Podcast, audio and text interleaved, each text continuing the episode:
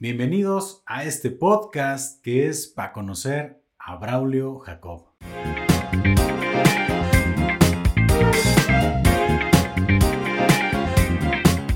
Mucho gusto, ¿cómo estás Paco? Muy bien, Braulio. Este, ¿Tú qué tal? ¿Qué cuentas? No, hombre, pues pregúntame, tengo mucho que platicarte. Tú, Sí. Empecemos, empecemos. Ya ves que antes de, antes de empezar a grabar ya conocías la mitad de mi vida. Eso, sí, sí, nos aventamos medio podcast, hombre, sin las cámaras, pero qué bien que se dio la, la oportunidad de platicar, Braulio. La verdad, eh, ya eras alguien que me habían recomendado en otras ocasiones. Eres una de las personas que, ¿cómo podría decir? Eres parte como de ese ecosistema musical de Zapotlanejo. Dicen. Y he, he estado ya platicando con, con algunos de tus colegas de por aquí y pues me han dicho, oye, ¿cuándo platicas con Braulio? ¿Y cuándo platicas? Y pues resulta que pues ya tengo como ese contacto un poquito más, más cercano contigo cuando este, pues entra mi, mi niña en la secundaria y bueno, resulta que van a haber clases de Qué música. loco, ¿no? Y en esas clases de música resulta que tú eres el maestro, el profesor, y pues vamos a irnos por todo ese, camino, Braulio, desde tus orígenes musicales, cómo llegas a la docencia. No es que les quiera hacer un spoiler a la gente de todo lo que vamos a tener aquí en este episodio, pero pues vamos arrancando y quiero comenzar preguntándote, Braulio, eh, ¿qué onda? ¿Tú eres originario aquí de Zapotlanejo, tu familia? Este, a ver, cuéntame. Sí, sí. mm, Yo 100% de aquí de Zapotlanejo, de padre tapatío, que emigra al pueblo precisamente por Mandilón. bien, bien. Y ya, pues mi mamá aquí toda su vida también, de esas familias grandes del pueblo. Entonces, pues sí, básicamente toda mi vida he estado aquí. Eh, pues tú sabes, o sea, de repente pues te sales y todo, pero uno siempre regresa a donde, a donde es feliz, dicen. Ok. ¿Cómo recuerdas tu infancia aquí en Zapotlanejo? Pues mira, la verdad, la verdad, la verdad, yo te puedo decir que me siento muy privilegiado porque sí tuve una infancia muy chida, tuve una, infa- una infancia muy sana más que nada. muy sana muy bonita. El pueblo siempre me, me daba cosas que hacer, ¿no? Desde, desde jugar changay, andar en bici, echar resorterazos o cosas así. Pues generalmente pues con la familia, te digo, como fuimos una familia muy grande, Ujú. pues siempre era salir con los primos y había cosas que hacer, pues. Ya, ya después en la adolescencia pues ya empezaron a cambiar las cosas, pero, Ujú. pero la infancia sí fue una infancia muy sana y una muy bonita. ¿Cómo recuerdas que haya sido esa, ese primer clic con la música? ¿En qué momento? ¿Tienes familiares? ¿Tomaste la inspiración de alguien muy cercano, alguna amistad, alguien con quien hayas dicho, órale, me, me late la, la música o te generó esa curiosidad? Todo lo que me dijiste sí, pero eh, si tú me dijeras, o sea, ¿qué fue lo primero? Lo, lo he dicho en muchas otras ocasiones cuando me lo preguntan. Yo le debo, o sea, el que me haya dedicado a la música, el que me guste tanto la música, se lo debo 100% al juego de Legend of Zelda Ocarina del Tiempo. Órale. No manches, o sea, yo con, con que serán cuatro años, cinco años, escuchar esas melodías que tenía ese juego, Ujú. ver la ocarina, o sea, yo, yo me quedaba, prendí el 64, ponía, no sé, una canción cuando llegabas con Zelda o así en el castillo y estaba la, la melodía, la de Lullaby, Ujú. eh, y, y me quedaba ahí horas y horas y horas escuchando esa canción, o llegabas a- a- al bosque, al bosque perdido con Saria y es- quedaba escuchando la canción un montonal o al del molino o así, entonces me gustaba tanto que yo empecé a replicarlo con una flauta dulce. Desde ahí yo no sabía, pues, o sea, pues, yo no me agarraba la flauta desde niño y empecé a replicar esas cancioncitas, pues, tanto, pues sí, todas las de Zelda me gustaron tanto que yo dije, chingada madre, ¿por qué me hacen sentir tantas cosas esto, no? ¿Por qué me hacen sentir tanto? Y fue la primera, o sea, conscientemente fue como la primer música que yo dije, no te pases, está muy cabrón, lo amo. O sea, Ah, así, así, tal cual. Y ya después, pues ya, pues, todo- soy un niño de los 90, ¿no? Pues todo, todo este tema de Disney y los musicales y así, pues también ya influyeron bastante, pues, pero Zelda Ocarina del Tiempo es como yo soy músico por ese juego. Órale. Sin broncas. Tengo hermanos que se dedicaron, la familia de mi papá, pues mi abuelo en paz descanse era músico de sesión de esas épocas de los boleros, de los tríos, pues él era guitarrista y cantautor y estuvo con varios artistas pues ya de, de, esa época pues.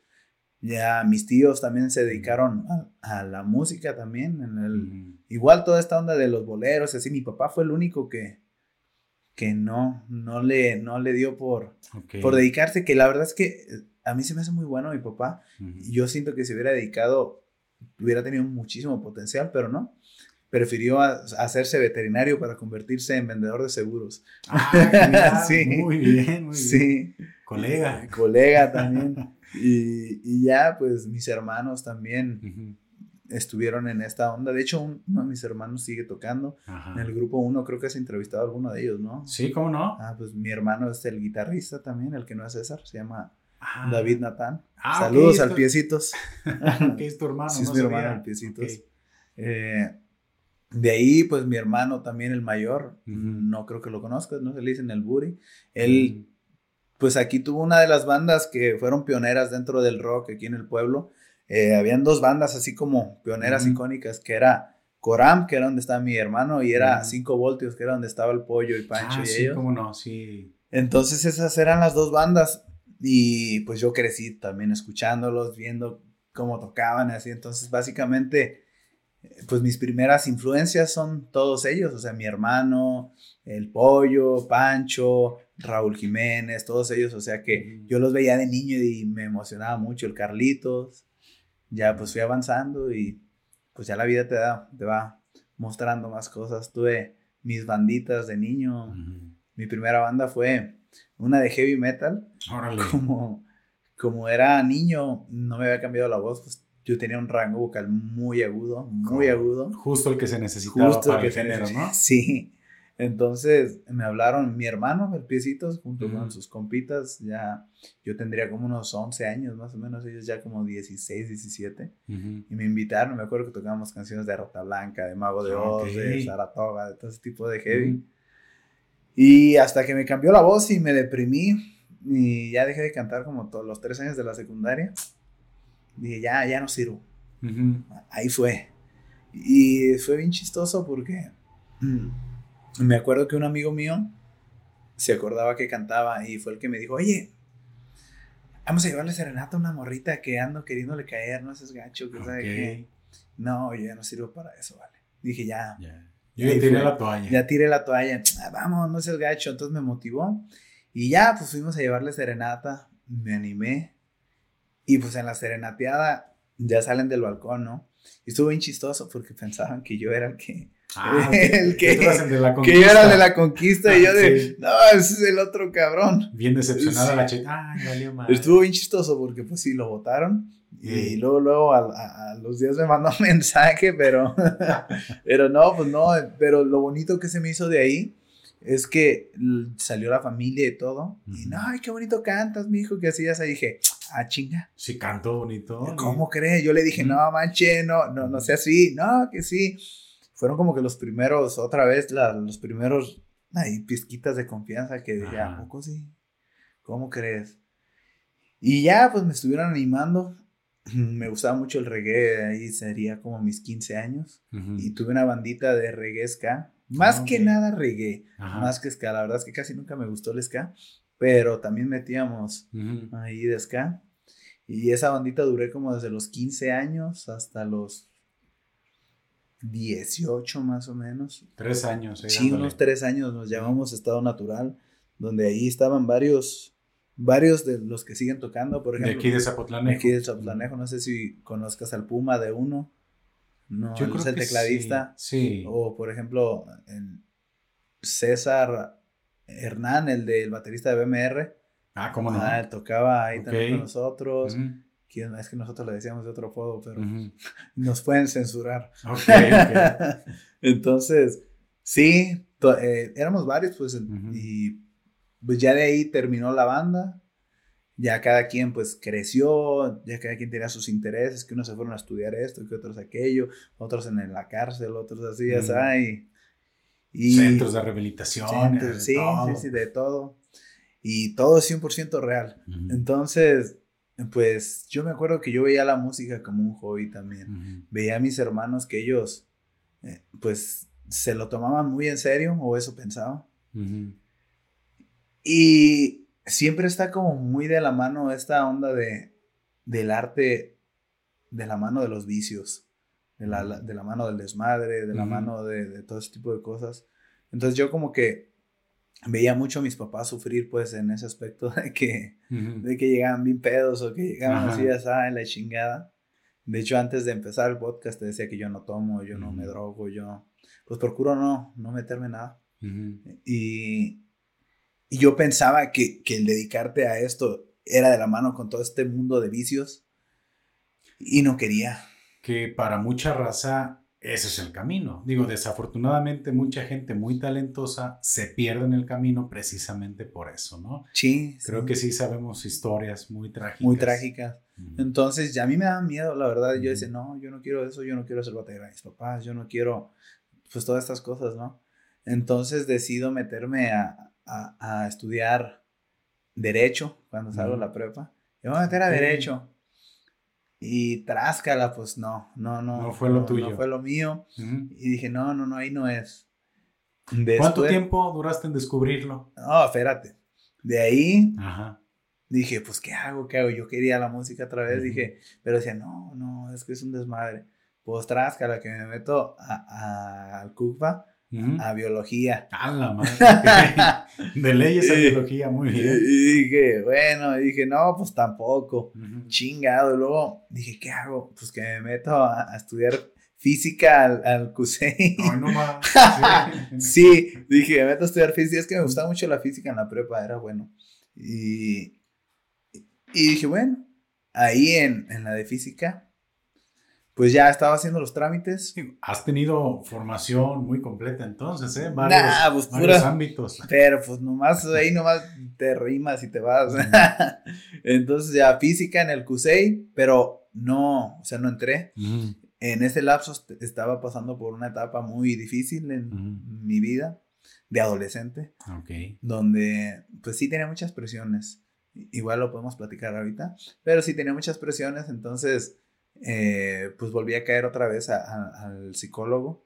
Y me acuerdo que en, mientras estaba en, el psicólogo, mi hermana era, estaba yendo en Guadalajara.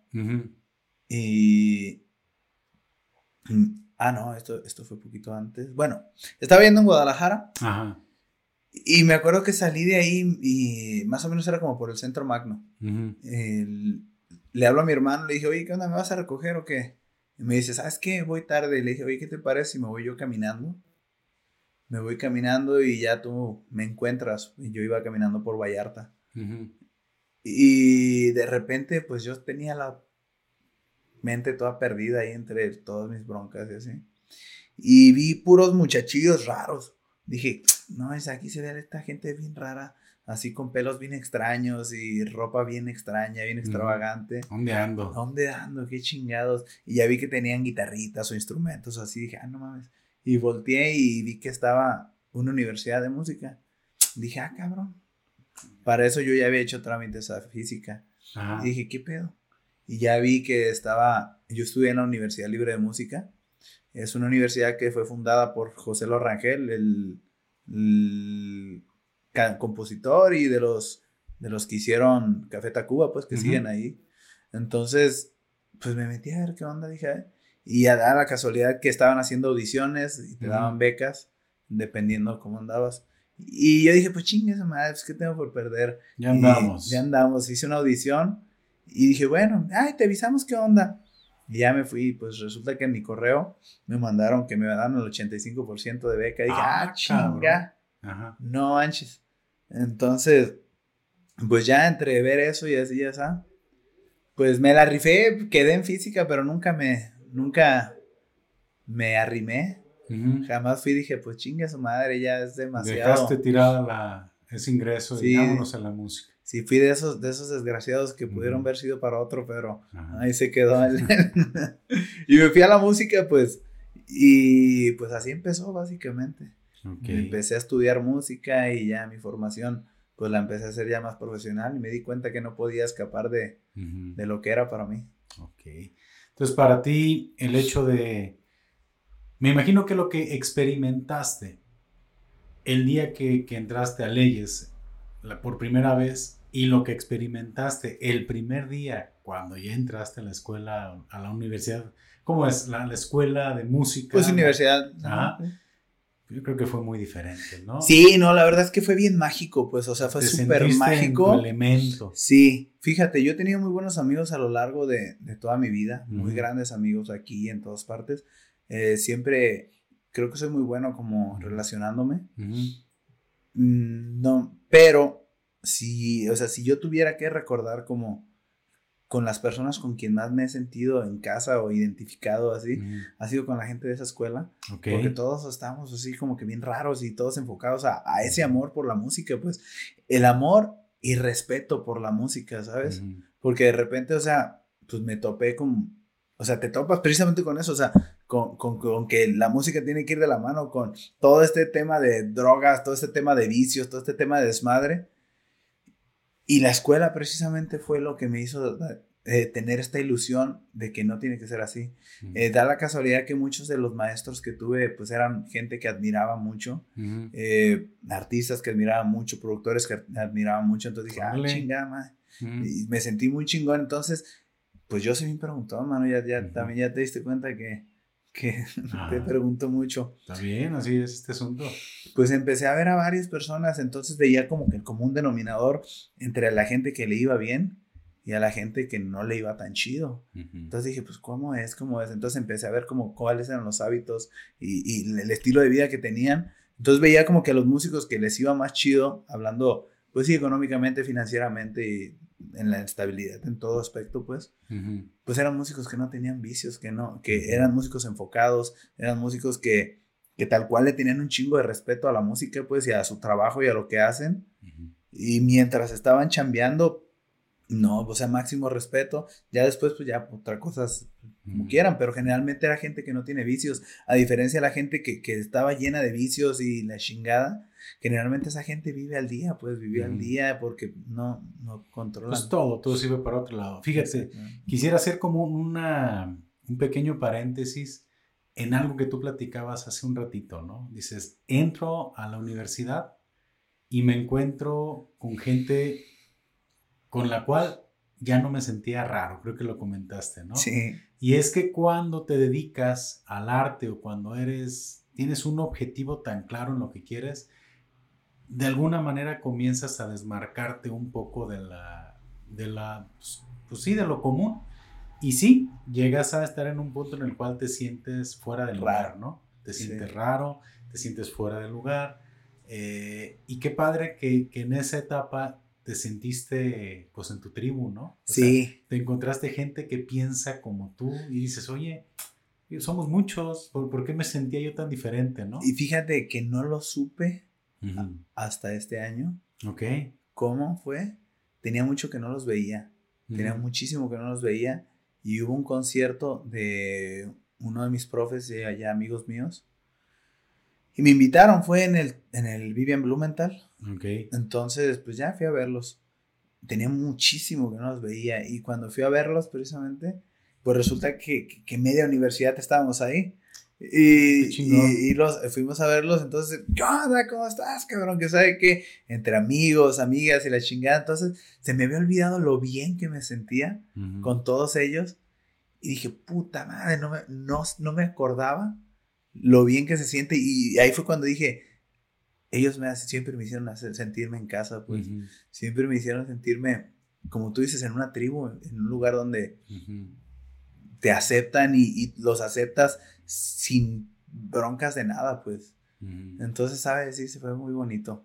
Ahorita que lo mencionas. Sí, entonces llegas, pasas. ¿Cuánto tiempo fue el que duraste en la universidad? Tres años. Tres años. Estuve en cuatrimestres. Y ahí me imagino que en una. Digo, para quienes estén viendo y escuchando el podcast, que tengan como esa inquietud de tener esa formación profesional en el tema de la música, pues, ¿qué, qué, qué aprendes en la universidad? Pues mira, de entrada, de entrada lo menos que ves es tu instrumento. Seguramente. Sí. ¿eh? Ah. Eh, eh, muchas piensan que es ir y todo el tiempo vas a estar en instrumento. Lo menos que vas a ver es tu instrumento, generalmente una hora a la semana nada más.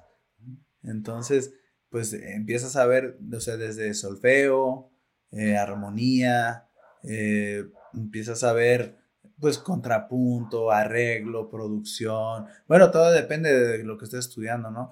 Pero pues ya, o sea, básicamente eh, composición, eh, básicamente pues cuestiones teóricas mm, que, puta, pues te sirven muchísimo. O sea, al principio no te das cuenta qué tanto te pueden servir, porque tú llegas queriendo tocar, ¿no?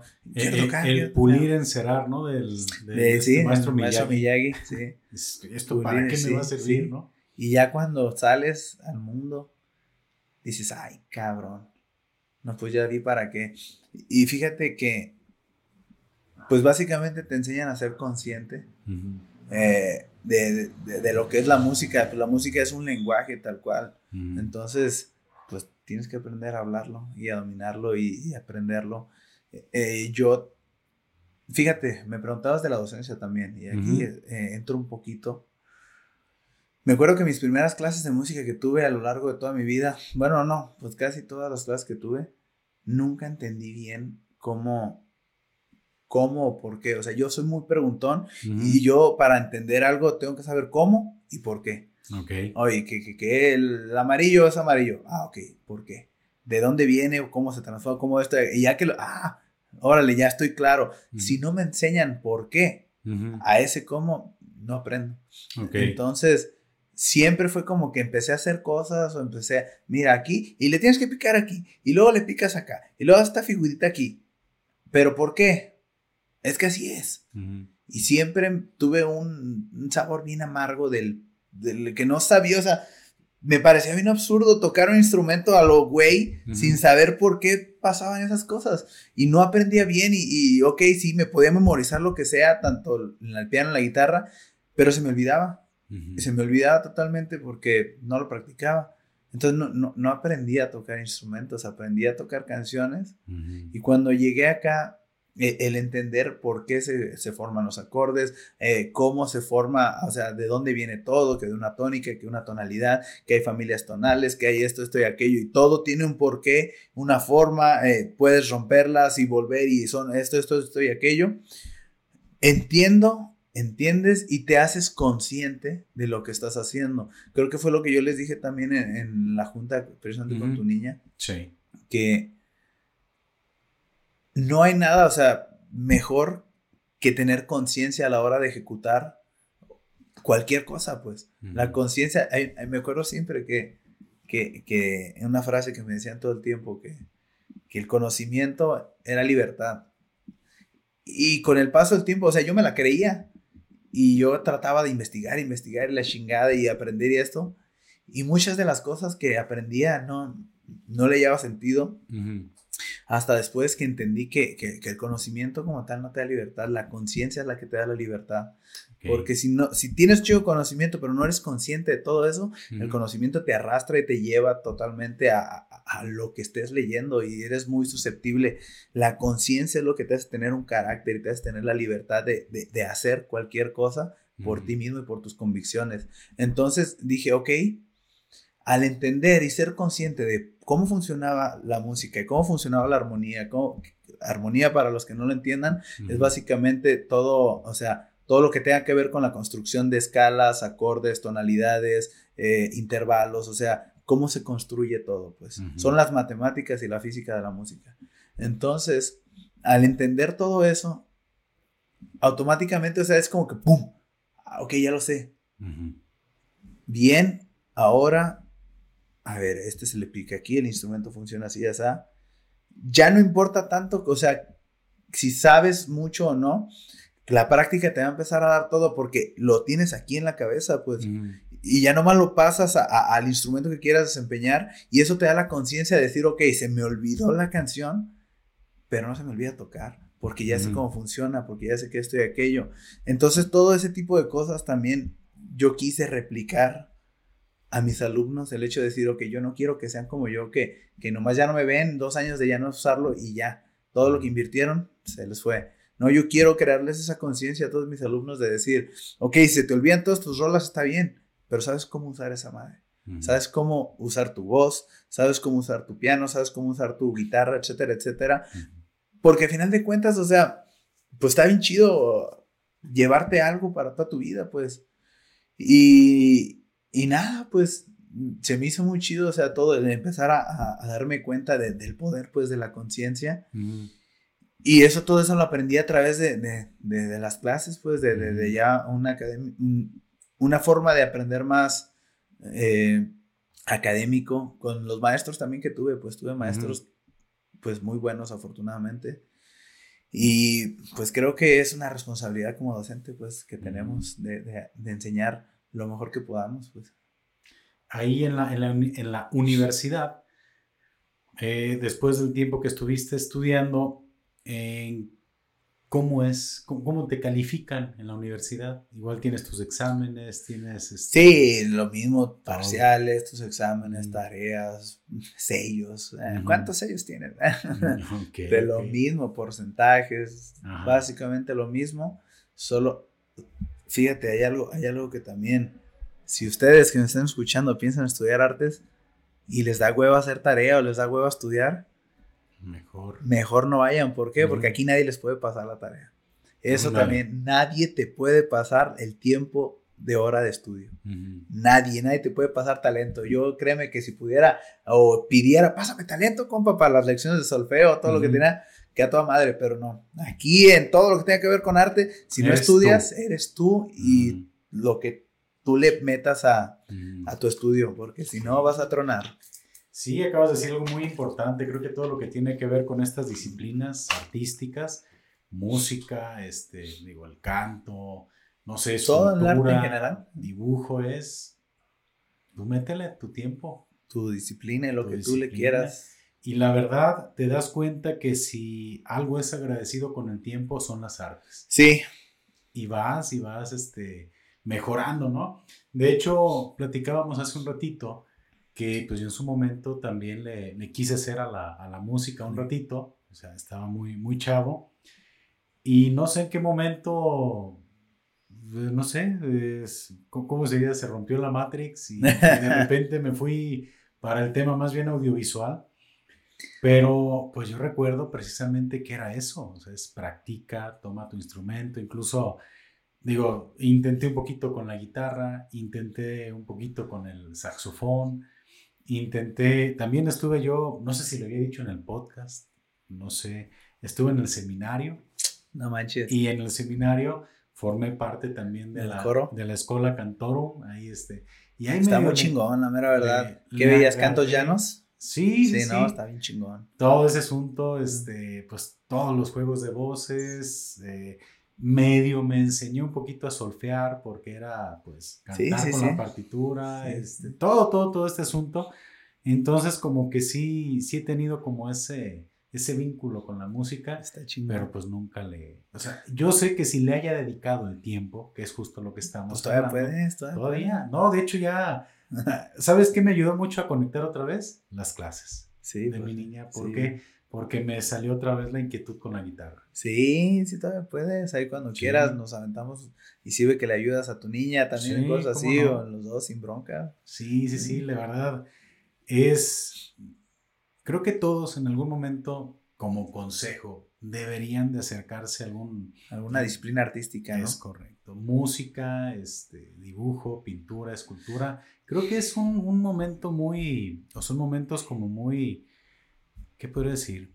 Muy puros del ser humano, pues esa mira, conexión que tiene. Hay una frase que dice, hay una frase que dice que lo único que nos hace ser humanos o lo único que nos diferencia de los animales y nos hace ser humanos es el arte. Y yo lo creo. Yo lo creo, man. Entonces sí, definitivamente yo también creo que... Y la verdad es que todos tenemos la habilidad, ¿sabes? Y todos tenemos esa inquietud, eh, solo que muchos de nosotros, pues estamos frustrados por, por infancias mal curadas. Te decía acá de que el niño que quería bailar y no lo dejaban, que porque era para niñas, o eh, el, que quería cantar o la niña que quería cantar y cállate, cantas bien feo, estás gritando y se reprime.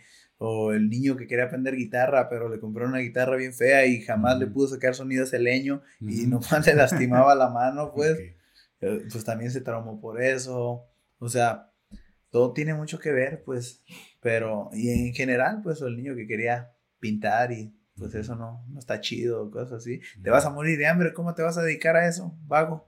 Entonces... Y, sabes que, honestamente, digo, a lo mejor suena muy, muy, muy fuerte, ¿no? Échale. Y probablemente sí le vaya a costar más trabajo a alguien salir adelante dedicándose al arte, ¿no?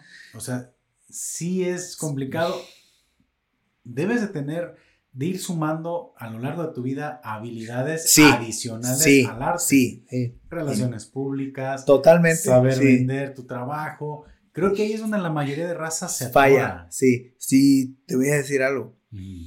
Desde niño, chambeo. Desde morrillo me gusta el business, desde morrillo me gustan los trueques. En la primaria me acuerdo que hacía business con tazos y los vendía y así, ya Ya después en la secundaria pues ya hacía business con sonido, hacía business con bicicletas o sí.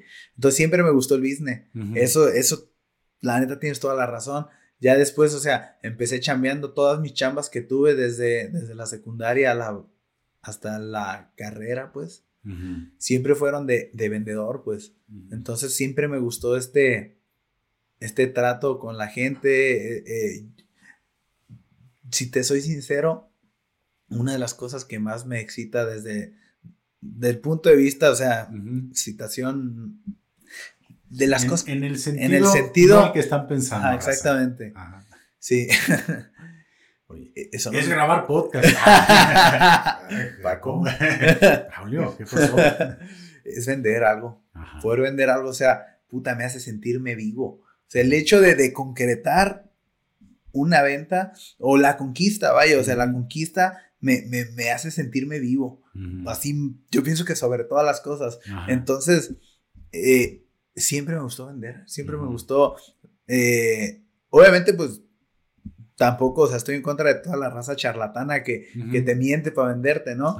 No, no, no, claro que no, no va por ahí. Siempre me gustó esa onda, entonces, ¿qué pasa? Que cuando ya eh, me encuentro en este punto de, mi carrera en donde las chambas que tenían ya no me estaban dejando estudiar. Las chambas que tenían ya no me estaban dejando concentrarme en la música y dije, no, uy, me tengo que aventar el tiro y me tengo que empezar a dedicar 100% a la música porque no está funcionando. Y digo, le estoy invirtiendo tanta lana porque eso sí, también, las carreras de música no son, digo, las carreras de arte son las más caras que hay. Entonces, estoy invirtiendo tanto para no dedicarme a esto. Y sí, pues me aventé el tiro, pues me, me ahorré una lana y dije, pues vamos por el reto más cabrón que es venderme a mí mismo. Pues sí, vendí un chingo de cosas, pero yo, ¿cómo me vendo yo? Sí, es cierto. Y fue bien difícil, fue bien difícil porque para poderte vender tú, te la tienes que creer, tienes que tener confianza, tienes que saber que, que, el, tu, que tú eres bueno, que tú puedes hacer, o sea, que, lo que tú tienes para ofrecer le importa o le interesa a los demás. Entonces como que ya vas viendo, o sea, es, un proceso mental bien cabrón. Pero pues sí, me aventé el tiro y ya dije, chingues, madre. Yo pienso que las, no ha habido clases más perras como las primeras clases que di de música. ¿Por qué? Porque, ay, cabrón, eran las clases más académicas que di en mi vida. Y me preparaba bien cabrón y todo bien chingón, hasta que me di cuenta que a la gente no le importaba nada de eso y me quedaba sin alumnos. Ah, no, no, no, no, vayas a con el profe, no, no te... Sí. ¿Pero qué les enseñabas? ¿Mucha teoría? Pues mucha teoría, sí, solfeo, armonía, o sea, les enseñaba... O sea, lo que realmente deberían de aprender pero volvemos a lo mismo, la gente quiere llegar a tocar su instrumento. Y está bien, ¿sabes? Porque entendí que, que la, gran mayoría de las personas no quiere dedicarse a esto, sino que quiere verlo como un hobby y está súper bien. Porque, o sea, la, gran mayoría de la gente quiere aprender guitarra para la peda, o quiere cantar para el karaoke, o quiere tocar el piano para desestresarse, curioso que cuando... O para conquistar chicas. O para conquistar morritas. guitarra. sí, también te llegan acá rato de esos. Y está bien, o sea, está súper bien. Entonces entendí que tenía que hacerlo más práctico. ¿Y si, si le echan ganitas o se cansan? no, la neta, la neta, mis respetos para mis alumnos. Sí, sí. Sí, no, son cabrones. Te invito el 12, el 12 de, de noviembre aquí en la explanada de la Casa de la Cultura se van a presentar. Ahí para que veas a ver si le echan ganitas. Eso. y, nada, pues ya después te vas dando cuenta, o sea, vas, vas ideando estrategias de qué es lo que la gente demanda, pues. Y ya, pues empiezas a hacer tus clases más prácticas, empiezas, o sea, les empiezas, o bueno, yo les empecé a aventar la teoría sin que supieran que era teoría, dentro de lo práctico, que lo práctico, pero ahí te va esto para que lo entiendas, así ya está. Entonces, pues nada, pues ya, ya vas dando tú tus propias estrategias de venta y a su misma vez de conciencia, porque a mí, a mí no me interesa que se aprendan nomás canciones, a mí me interesa que aprendan bien ese instrumento y, y, cómo funciona la música, porque algo que también a mí me, me maravilló fue que cuando entré a, estudiar, cuando empecé a saber cómo funcionaba, cuando, cuando me empezaron a hablar de, de historia, cuando empezaron a hablar de todo eso, a mí siempre me ha gustado la música. Y la neta, yo antes de decir que soy músico, yo digo que soy melómano. Okay. Sí, yo, la neta, amo más escuchar música que, que tocarla y amo un chingo tocar, ¿eh? O crear. Entonces, cuando empecé a aprender de esto, empecé a escuchar la música diferente. Empecé a ver cosas distintas dentro de, de, de mis emociones y mis sentimientos. Y es un sentimiento tan indescriptible que, que es así de, yo dije, no, quiero que todos lo vean, quiero que todos lo sientan. Yo soy ese típico cabrón que, que cuando algo lo maravilla, quiere compartirlo con todo el mundo, pues. Entonces se me hace muy bonito cuando mis alumnos también me dicen, es que se siente diferente, es que lo, lo, veo diferente, es que ya no escucho mis canciones igual, es más bonito. Y esa sensibilidad que te da precisamente las artes, en mi caso la música, e, e, el sentir las cosas, el entenderlas, o sea, volvemos a lo que es un lenguaje, o sea, al entender el lenguaje y, puta, o sea, es una sensación tan bonita, mano, tan, diferente. Y, el que mis alumnos lo vayan entendiendo y el transmitir todo eso, o sea, es algo tan chingón que no, no tiene comparación, pues. Fíjate, hablando del, lenguaje de la música, que es universal y que transmite, o sea, cualquiera que sea el idioma, Voy a platicar una anécdota eh, muy curiosa de la primera vez que fui a, ver a Hagar. Alemanes de metal sinfónicos. Bandota, bandota. Chingoncísima, ¿no? El, el, tema muy curioso es que llegó el momento en el cual pues están tocando en chinga, eh, no recuerdo si fue en el Diana, y en algún momento pues está acá cantando su rolota en, en, en alemán así como que van ustedes público. La gente no se la sabía. Sí, pues sí. Así de. Pero aún así estaba lleno el Teatro Diana, ¿no? Entonces, pues sí, la música es eh, así de poderosa. Ni siquiera debes de saber cantar. Pero no faltó el guachihuacheo, ¿no? Ah, no, claro. y, y, ni siquiera debes de, de, saber ni cantar, incluso ni entender. Porque hay mucha raza que se clava con la música en inglés, ¿no? Sí. ¿Y qué dicen? Sí. ¿Sabe? Pero está bien chida la rola. Yo ni entiendo el español, vale. O sea, así de poderosa es la música. O sea, te va, te atrapa, te envuelve. E incluso yo escucho, digo, no sé, alemán. O sea, manejo un poquito de, de inglés leve, ¿no? Pero pues yo escucho mucha música de... de allá de Alemania. Sí, y no necesariamente la entiendo, pero se me hace buenísima, ¿no? Pero eh, lo que te transmite, o sea, la música es suficiente, ¿no? Fíjate, los que me conocen no me van a dejar mentir. Yo puedo escuchar música en español, me puedo saber la letra, me puedo saber la rola, la canto, pero ¿de qué habla, sabe? O sea, ¿por qué? Porque yo me pierdo tanto en lo musical que no analizo la letra que no analizo nada. O sea, yo me aprendo la letra por inercia, mi cabeza se las aprende, pero hasta que me dicen de qué habla y me pongo a analizar y me pongo a ver paso a paso, ah, cabrón, habla de esto. Decía eh, esto. o, eh, yo escucho la música, o sea, en español, no sé de qué chingado está hablando, o sea, no, la letra a veces ni le presto atención, porque la digo, ay, güey, qué bonita melodía, ay, qué bonita armonía, ay, qué bonitos arreglos, o sea, me quedo tan atrapado ya en la, en la música, en la canción, desde el punto de vista musical, que ya como la décima o sea, ahora sí a ver de qué habla. Y me pongo. Entonces, ni en inglés. qué barbaridades cantas. Ay, cabrón. tu novio que. No, no. Maestro. Líricas. Sí. Ay, cabrón. Oye, Braulio, y en tu evolución, digo, sales de la universidad, ¿en qué momento? O sea, tú cuando terminas es, quisiera ya llevar una carrera musical ya para un proyecto como tal. ¿En qué momento del camino conectas con la docencia? Dices, ¿sabes qué? Creo que esto puede ser buena idea, creo que esto está chido. O a ti desde el momento que estabas este, estudiando, tú sentiste que tenías ganas también de transmitirlo. Fíjate que todo tiene un, o sea, todo tiene un porqué y yo creo que todo lo que te llega en la vida, pues tiene sentido para lo que, para el porvenir, pues. Y volvemos a lo mismo, o sea, pude venderme también, pude sacar, hacer negocio de la música por toda la habilidad que fui adquiriendo desde niño, ¿no? Si no lo hubiera tenido, me hubiera quedado como la mayoría de, artistas, pues que son los mejores del mundo, pues, pero nomás en su cuarto y nadie sabe. Exacto. Entonces. Muy virtuosos, pero. Sí, sí, pero pues nomás su mamá y él saben que es así, pues. Entonces, es la bronca así de los artistas que no se saben vender, pues. Pero bueno, pasa lo mismo en la escuela, pues cuando decido salirme de, todas mis chambas que tenía y dedicarme a la música, pues sacas la carta vieja y confiable, no voy a dar clases. Ah, claro. Entonces, pues tal cual, empecé dando clases, no sabía si me iba a gustar, no sabía si, o sea, lo que significaba para mí dar clases, solo fue la vieja y confiable, dar clases. Como ya me conocía mucha gente y así, pues siempre fue, ah, bueno, pues como todo negocio, ¿no? Primero la gente que te apoya y por hacerte el paro. Oh, dale clase a mis hijos, oh, dame clase a mí, y chingón. Ya después, eh, pues ya dejan y ya empieza gente como que te va a ir conociendo más y más y más. Y hasta que te haces de tu propio, pues de tu propia clientela, pues que es la gente que la neta no te conoce ni para nada y ya es por, por, lo que eres.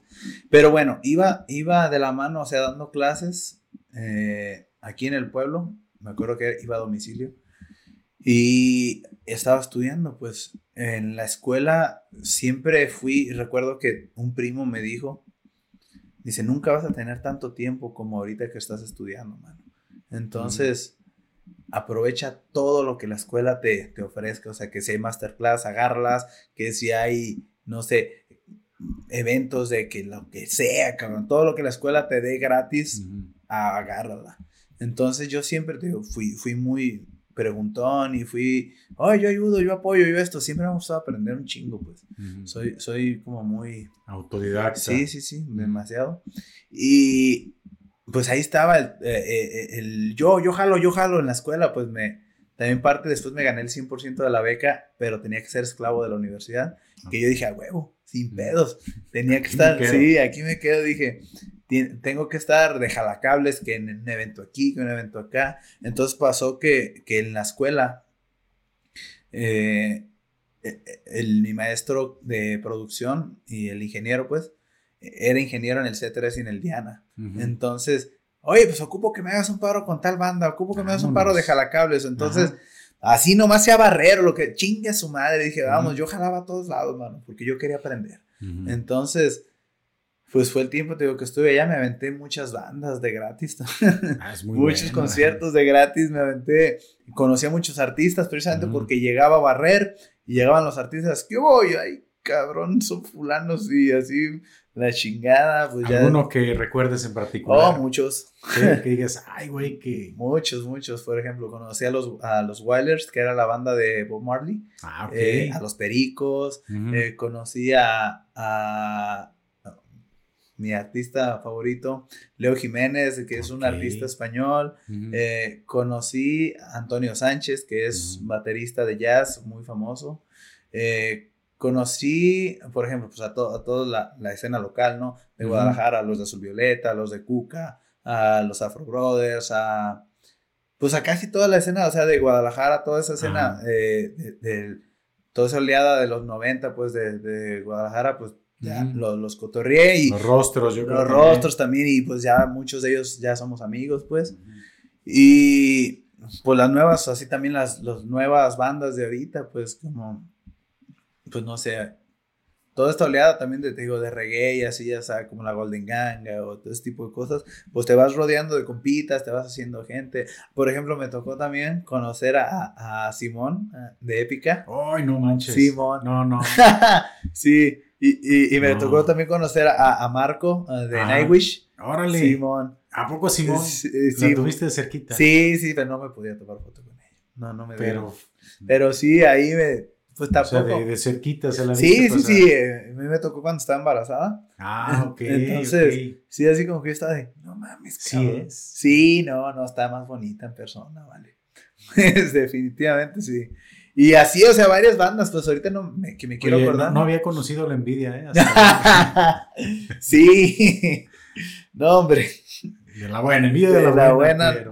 No, de hecho, fui a ver Épica hace poquito, bueno, el año pasado, que estuvo ahí en el Diana también. El Diana, sí, que siempre se presentan ahí, qué bueno, el Diana se me hace el foro más bonito que hay. Sí, y es que, bueno, hablando de Épica, creo que llevan varias veces que se presenta aquí en México, creo que estuvo en uno de los festivales, y la primera vez que iba a estar en, Guadalajara cancelaron el concierto. Creo que se había enfermado Simón, entonces... Eh, fue una situación que lamenté bastante y para mí ver épica. El año pasado estuvo muy cabrón. Sí. Sí, yo, yo, los he visto dos veces. Dos veces y puta. O sea, nunca bajan de nivel, la neta. Están bien cabrones. Y nada, pues así es, muchas banditas que, que, fui conociendo y me fui relacionando. Ya después, o sea, después se me hace chido, pues que, que hubo un momento en donde mis compas o con la gente con la que tocaba, pues eran los artistas con los que yo, o sea, con, a los que yo admiraba un chingo y se sentía bonito eso, pues, y de que no mames, o sea, sentías como que, ah, ya estoy subiendo, ya estoy subiendo, ya estoy subiendo, pero por lo que te platicaba, pues la neta no subes ni madres, o sea, somos la misma persona siempre y es lo mismo, pues llega un punto donde a veces te, te, te, te mareas nomás por, por dos, tres cositas que te van pasando, pues. Y volvemos al punto que te comentaba de la docencia, pues, o sea, del por qué me gusta tanto la docencia. Porque, pues, son los niños, o sea, son, son la gente en general, no, doy más clases, o sea, le doy más clases a niños, adolescentes, pero la gente en general, o sea, la docencia siempre me ha ayudado a tener los pies en la tierra, a no perder el piso. Y a recordarme, pues, que, que, que somos iguales todos. Y todos tenemos en común el amor por la música y el sueño de seguir tocando y tocando y tocando. Se me hace bien chistoso que antes, pues llega un punto, ¿no? De en el que, ah, no, pues nomás quiero mi música propia y esto y aquello y la chinga, ya no quieres tocar covers y empiezo con lo de esto, los ensambles acá en la escuela y todo. Y puta, me acordé de lo bonito que era empezar a tocar covers y sacando rolas de ACDC, rolas de Journey, rolas de pinche Pink Floyd o así. Y no, pues te sientes otra vez de pinches 12 años, 14 años, 17 años. Y no, tocar covers es lo más bonito que puede haber también, aprendes un chingo. Te decía, estaba en la escuela mientras daba clases. Eh, pues yo seguía estudiando, andaba de jalacables. Aparte de eso, eh, me hice fan de muchas bandas y empecé como fan precisamente, bandas locales y dije, ay cabrón, pues, ¿cómo le hago? Porque casi no tengo tiempo. Y dije, pues me las traigo al pueblo. entonces hubo un momento también donde empecé a chambear de booking aquí local y me traía muchas, pues a todos mis amigos de la escuela pues y banditas me las traía para acá, para el pueblo en, en, un barecillo donde chambeaba pues haciendo este eventos, el booking pues. Y empecé y se me hacía bien chistoso porque yo me traía mis bandas preferidas pues, a mis amigos. Y mucha gente me empezó a hablar, oye, tú haces eh, eventos, ¿no? Tú, tú te, armas gestiones y gestionas giras y la chingue yo de... Mm, no, pero, no, pero hay que calarle, Simón. Entonces. No, pero no sabía que lo hacía. sí. y así empecé también, pues de gratis, armando girillas, armando conciertos, la chingada. Pues es que no me animaba a cobrar porque decía, no sé hacerlo, me estoy aprendiendo. Entonces, casi todo lo que empecé, lo empecé haciendo de gratis, aprendiendo precisamente. Entonces ahí agarré habilidad de, de, relación, pues agarré habilidad también de qué se necesita para montar un show, qué se necesita, o sea, que la neta es lo mismo, o sea, tanto un show chiquito como un show grandote es lo mismo, nomás la cantidad pues. Nomás cambia, el tamaño de las bocinas. Exactamente. Al final de cuentas, al final de cuentas es la misma dinámica. Entonces empecé con esta onda de, del booking, de armar giras, que pues obviamente se lo hacía nada más interno, ¿no? Que Jalisco y así, ya sea lo mucho que llegué fue Ciudad de México y al norte del país también, así de repente que llegué a armar girillas para allá. Y ya, pues que pues ahí es, pues me acuerdo que una vez en, dentro de, los eventos que tenía, no tuve bandas, me cancelé una banda a último momento. Yo ahí, hasta ahí me percibía como una persona de, de, armar business, o sea, yo no me veía como el artista, yo no me veía como, sí, como el frontman. Entonces dije, bueno, puro business, me gustan los business. Me cancelé una banda y dije, ay cabrón, ¿cómo le hago para sacar este jale? Pues me metí yo a sacar el jale. ¿Cómo? Sí, pues dije, pues yo toco chingue su madre. Entonces, ahí me armé un show con otro camarada. Y a la gente le gustó. Entonces yo de puro cotorreo dije, arre. Y después nos pedían otra vez y nos pedían otra vez. Y dije, ¿será acaso? ¿Será que por aquí es? Y pues ya empecé a huesear, a tocar, a tocar, a tocar. el hueso es la manera en la que se le llama a, tocar por lana. Ajá covers generalmente, pero hay huesos normales, que es ir a tocar covers de los típicos, y están los huesos acá, los señores huesos, que es cuando vas a, a huesear para artistas ya consolidados, a, tocar las rolas para ah. artistas ya consolidados. Esos ya son los huesos chingones, pero es lo mismo. Entonces empecé, empecé hueseando, pues me empecé a armar mis banditas y ya ahora yo era el artista, entonces tenía, tenía mis bandas que yo metía para eventos y me tenía a mí también, por si me Tú eras parte del. Yo era parte, exactamente. De, opciones. Entonces veía que me empezaban a pedir más y más, y dije, ah, cabrón, qué chingón. Y pues ahí duré como otros dos años que me dediqué al hueso, que también, pues sale buena lana, pues, o sea, si te sabes mover, sale buena lana. Y ya llegó un punto donde me empecé a, o sea, veía que todos mis amigos tenían sus proyectos propios, ¿no? Y te llega esa espinita de chingada, güey, pues, y, será acaso que yo no puedo hacer eso? Y, y como que quieres y no quieres y que así ya está. Pero como que no estaba tan listo todavía hasta que llega un punto donde toqué tanto y donde me viví tanto también, viví tanto que tenía ahora sí cosas que decir. Dice, no me acuerdo quién lo decía, pero era un escritor que primero se vive y luego se escribe. Entonces, ya tenía cosas que decir.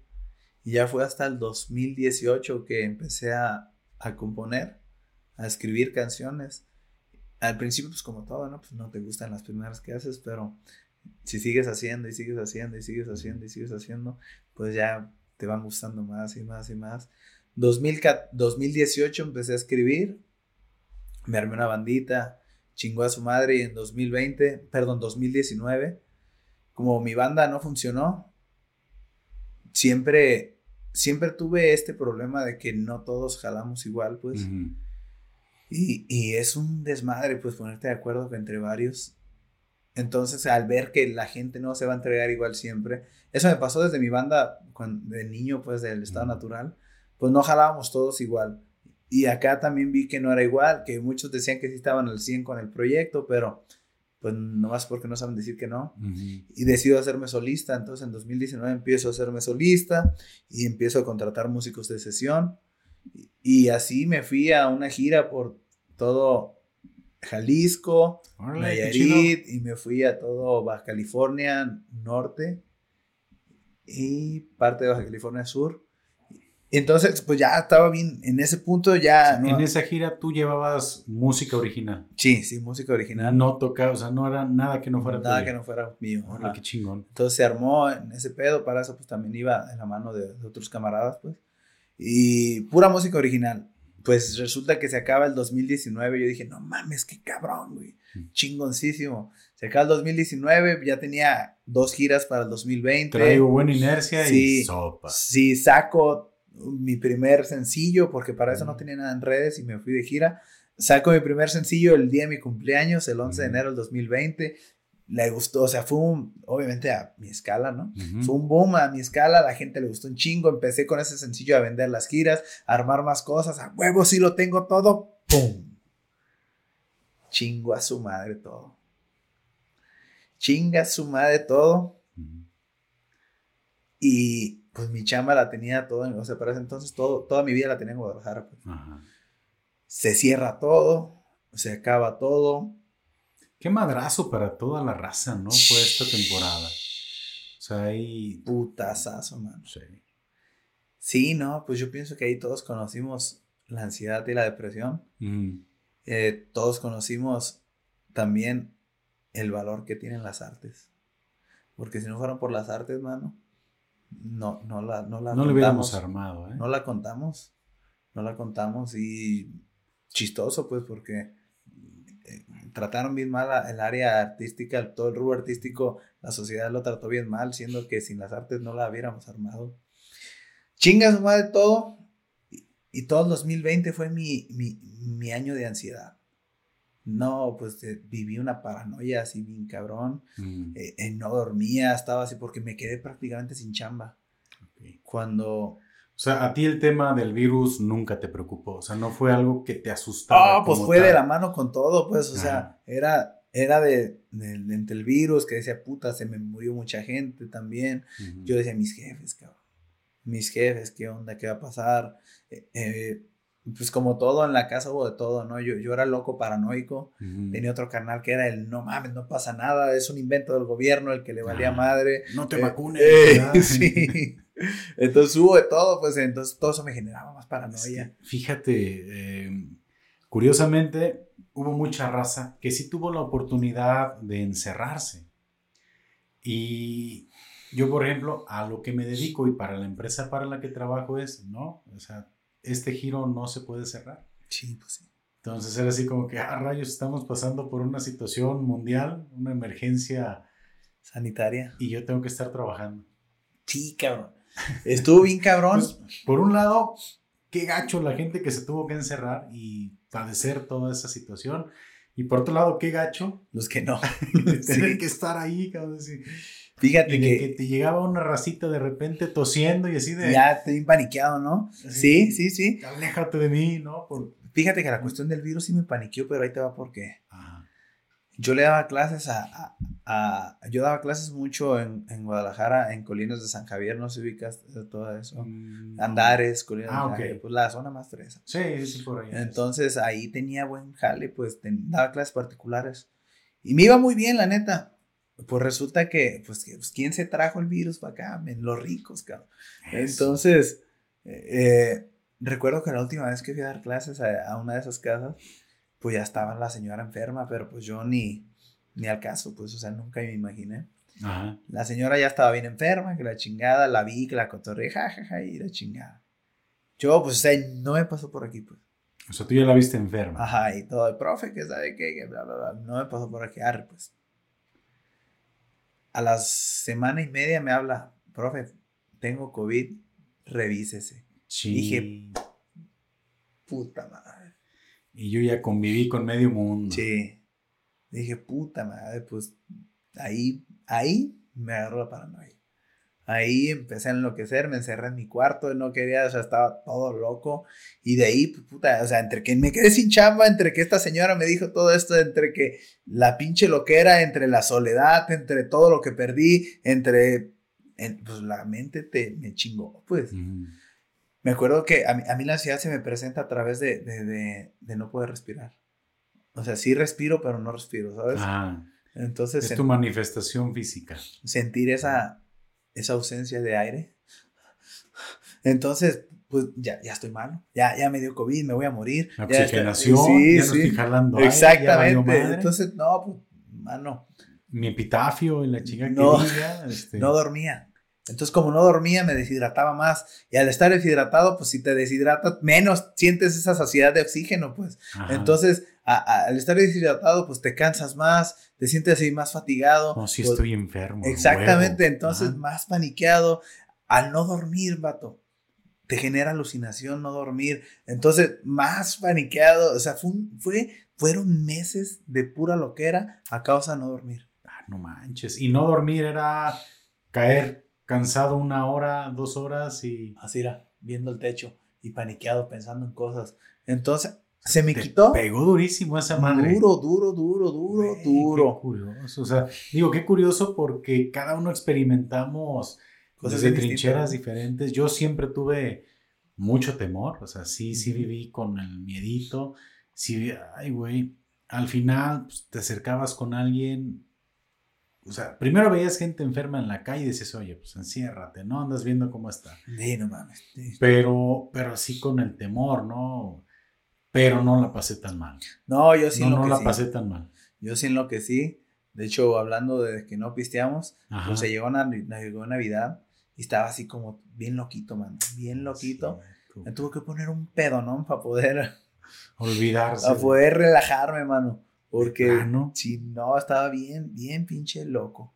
Y ya después, pues ya como que me aliviané. 2021 para mí yo lo vi como el año de mi depresión, como ya se me había quitado la ansiedad. Eh, nos dimos cuenta que todo eso pasaba porque no podía dormir. Entonces ya cuando empecé a dormir... Ah, ¡Magia! Sí, sí. Sí, cuando empecé a dormir dije, ah, pues porque todo el día me dolía la cabeza también, o sea, porque no puedo dormir. No, no, no es que tenías todos los síntomas. Sí, sí, sí.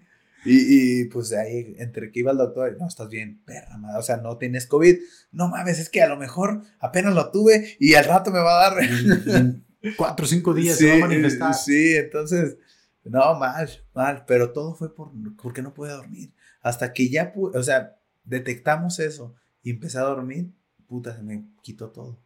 Se me quitó todo.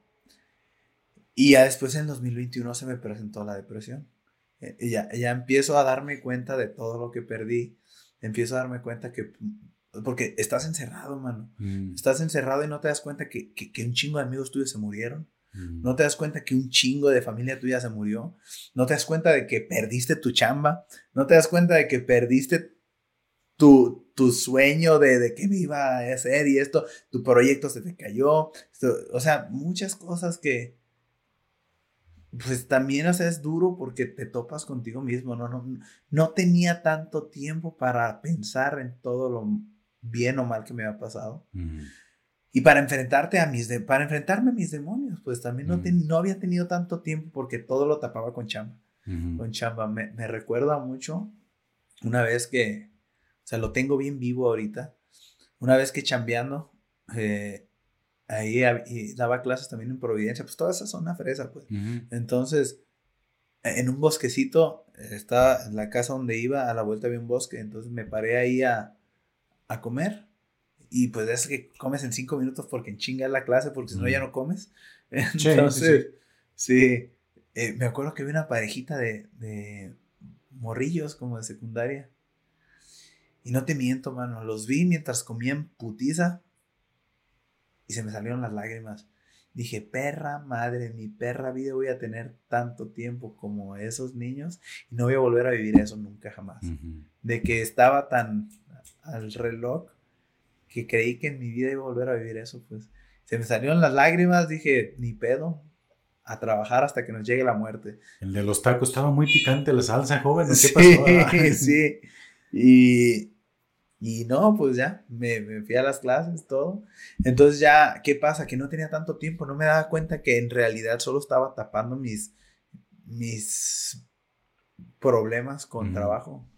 Y ya tuve mucho tiempo para darme cuenta. Que al final mucha raza lo hace. ¿eh? Sí, es más de lo que creemos. Hay mucha raza que la verdad lo único que busca es llegar a dormir cansado, o sea, después de exigirse, de mandarse todo el tiempo. Y yo creo que sí es un tema pues, bien fuerte, ¿eh? pues, porque muchas de las veces eh, eso acaba en, pues...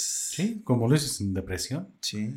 Y la depresión pues acaba en cosas bien feas. Sí, sí. Entonces tú que escuchas esto y que haces eso, porque sabemos que lo haces, revísate, mano. Humana. ¿Y qué pasa? Pues que sí, yo también ya iba para allá. Me entró una depresión bien fea y... ¿De plano? Sí, tuve muchos intentos así y pensamientos. Pues al final de cuentas pendejos porque, porque no, en ese momento no te das cuenta pues de todo lo que tienes, ¿no? Y hay todas las personas que, que están cerca y así. Desafortunadamente vivimos un encuentro similar en el punto en el que yo también lo, lo pensaba y lo veía formas, pues tuvimos un deceso en la familia, pues por igualito. Ah, caray. Y, Y dije, no mames, cabrón. Ahí fue como que abrí los ojos y dije, no mames, cabrón, qué difícil es este pedo, pues porque tú parece que te quitas de broncas, pero la neta nomás traumas a toda la gente que... No, olvídate, es que es un... No, es un tema bien delicado. Situación muy, muy difícil de tocar porque al final, ay, jole, creo que quien, quien hace la acción, pues dice ahí nos vemos. Digo, para la gente que nos está escuchando, pues sabrán más o menos del tema que estamos tocando, muy delicado, pero pues lo que dejas a tu alrededor. No, son cosas muy, muy, muy difícil, muy, traumático. pues cosas que nunca se te van a quitar en tu vida, pues son traumas que jamás vas a superar, mano. Entonces, yo lo tomé como si yo lo hubiera hecho, dije, no mames, güey. Quiero un no, chingo. No quiero, no quiero, hacerle esto a mi gente. Sí, quiero un chingo a mi gente como para por hacerles eso, pues. Entonces, eso me hizo recapacitar, eso me hizo agarrar el pedo y dije, güey, otra vez vámonos a terapia, cabrón. Y, duré como año y cacho en terapia, pues. Y donde ya, pues me dieron de alta, me aliviané. Y dije, ya, güey, ya, ya. 2022 fue como que mi año de. en la que empecé a ver la luz al final del túnel. Eh, empiezo a, a fastidiar ir a Guadalajara todos los días, pinche trafical. El mm. tráfico es lo más horrible que hay. Si tú piensas ir y venir a Guadalajara o si te piensas ir a una ciudad, piénsalo dos veces. El tráfico es lo más asqueroso que hay en la vida. Sí, pierdes muchísimo tiempo. Puta, muchísimo tiempo, te emputas, te haces más viejo, eh, pinches agruras a lo cabrón. choques a lo idiota. O sea, sí, no, no, no. Una, que, te den ganas de ir al baño. Sí, no, imagínate. cabrón, es lo más asqueroso que hay en la vida. Y, Entonces, hay gente que le, que le fascina esa vida de ciudad. Yo eso es lo, lo que mencionas es precisamente lo que más... Este, ¿Le oyes? Sí, sí, sí, sí, sí. Tienes que... No, no, no, no, no.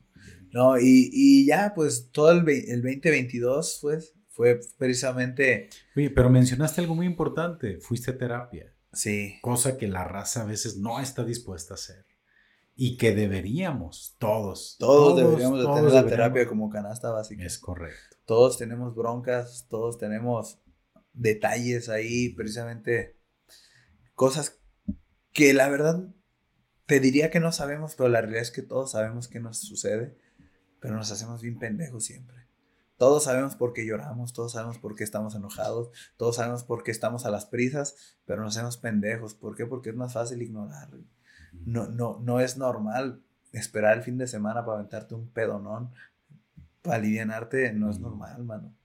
Entonces, pues todas las cosas con las que queremos tapar, ¿no? volvemos a lo mismo, o sea, la terapia me te crea conciencia.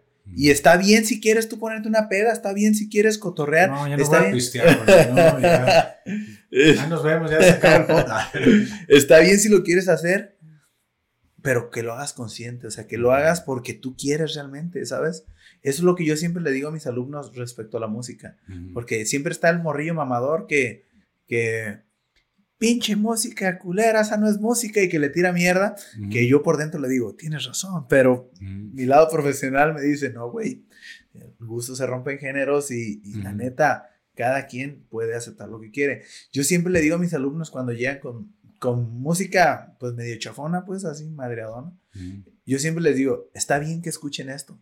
Está bien siempre y cuando lo escuchen porque sí quieren escucharlo. O sea, yo me di cuenta cuando estaba haciendo eventos que la gran mayoría de la gente escucha, la, o sea, la música que ponen en la radio, simple y sencillamente porque no conocen más. Como es la música que te están poniendo los medios todo el tiempo, todo el tiempo, todo el tiempo, no conocen más. Entonces, pues es lo que oyen es lo que conocen. Cuando empecé a traer eventos, me acuerdo que yo dije, a huevo, voy a traer las bandas para mis compas, para mis compas, así, ya sea. Entonces, toda la gente que yo creí que iba a venir, no vino. Y la gente que nunca pensé que iba a ser mi, cliente, mi clientela, me acuerdo bien, en claro, una vez que, que en el restaurante bar donde chambeaba, estaban unos güeyes acá con, con pinta, pues, muy rancherona y ven una guitarra eléctrica y, mmm, una guitarra de rock, vámonos, que sabe qué. Y yo así de, espérate, espérate, espérate. Ni sabes. No es, no es de rock, que sabe que ¿cómo no es guitarra de rock? Y yo le dije, no, es una guitarra eléctrica, una guitarra eléctrica es un instrumento, o sea, se puede tocar un chingo de cosas con eso, no es precisamente rock. ¿Y qué van a tocar? ¿Has escuchado Caballo Dorado? con una guitarra eléctrica. Sí. ¿eh? De hecho, de hecho, uno de mis maestros fue su productor y tecladista. Ah. Si quieres, también lo invitamos. ¿sí? Ah, con todo Sí, es poca madre, señor, una chulada. Entonces, pues ya les dije, me acuerdo que esa vez fue, fue un grupito de RB lo que, lo que estuvo tocando. Les dije, no, no, no, no es eso, mira, quédense. Y se quedaron y se dieron cuenta que las guitarras eléctricas no eran para tocar rock nomás, pues. Y, y a la gente le empezó a gustar y luego traía grupos de jazz, traía grupos de soul, traía grupos de, de reggae, grupos de salsa, grupos de fusión, o sea, y a la gente le empezaba a gustar, pues decía, "Ah, cabrón, y se me hacía bien chistoso que esa gente que yo creía que no, iba, no les iba a gustar, llegaba y me decían, oye, ¿cómo se llama esto? No, pues blues, oye, pásame nombres, y, Ujú. y decían, no mames, cabrón, Le está generando. ¿Cómo curiosidad. uno juzga a la gente también cuando, o sea, no es que escuchen eso, es que no conocen otras cosas y exactamente les genera curiosidad y desde ahí empecé a no juzgar a la gente porque antes, Ujú. antes era bien payaso, también qué bueno que no me conociste antes. Eh, tuve mi etapa de mamador, mamón Ajá. acá. Pero pues ya se te va quitando con el tiempo, no te vas dando cuenta que son puras mamadas, todo eso, pues pendejado. Entonces, sí, eh, toda esa gente también me enseñó mucho que, que a veces la gente que vas a, que tú crees que es la más cerrada termina siendo la más abierta Ok. y el cerrado eres tú por creer tantas mamadas. Ujú. Entonces, era mi clientela, mano. La gente de Ujú. las rancherías venía a conocer música nueva Qué y era, chingón, mi, ¿eh? era mi clientela. Entonces, eso para mí fue un... O sea, me estallaba la cabeza y, y nada, pues así le estuve dando un chingo de tiempo. Es lo mismo que hago con mis alumnos. Ok, miren, ahí les va. Conozcan esto, viene de aquí, esto viene de acá, esto les enseño un chingo de música y les explico qué pedo. Tú decides qué escuchar, cabrón. Ah, porque también tengo que admitir, hay mucha música basura que a mí me gusta, cabrón. Y está bien que me guste, o sea, eh, hay música muy chingona, música muy bien hecha que no me gusta. Por ejemplo, no me gusta Queen. Y, Ok. y no el hecho de que no me guste Queen quiere decir que está No, y- culero, y ¿sabes? eso va a levantar este, pasiones, ¿eh? Porque los este, fans de Queen son. sí. Pues está el pleito Queen, los Beatles, ¿no? Ah, pues es que está obvio, o sea, no hay pleito, loco. Los Beatles son, es la banda más grande que ha existido, o sea, de hecho, todo el mundo lo sabe, o sea, antes de los Beatles, después de los Beatles, pues, eh, no hay, o sea, ni siquiera está en cuestión, pues, Ajá. pero sí, Para un chingo de raza, sí, y es tema de debate, ¿eh? cuando quieran, cuando quieran, sí, no, no, no, no hay, no hay discusión, la música cambió por los Beatles, antes de los Beatles, el impacto de la música como la conocemos ahorita, después de los Beatles, y es por sus estructuras armónicas, sus melodías, su, su- o sea, su estructura de cómo, cómo hacían la canción, es como ahorita la conocemos, pues. Pero bueno, exactamente, o sea, no me gusta Queen y no digo que sea mala, pues, o sea, es una bandota, Sí. no me gusta. Eh, y así hay muchas bandas, pues, que, que, que me gustan, que sé que, pues, muchas bandas puteadas, pero me gustan un chingo, pues, por, y está bien.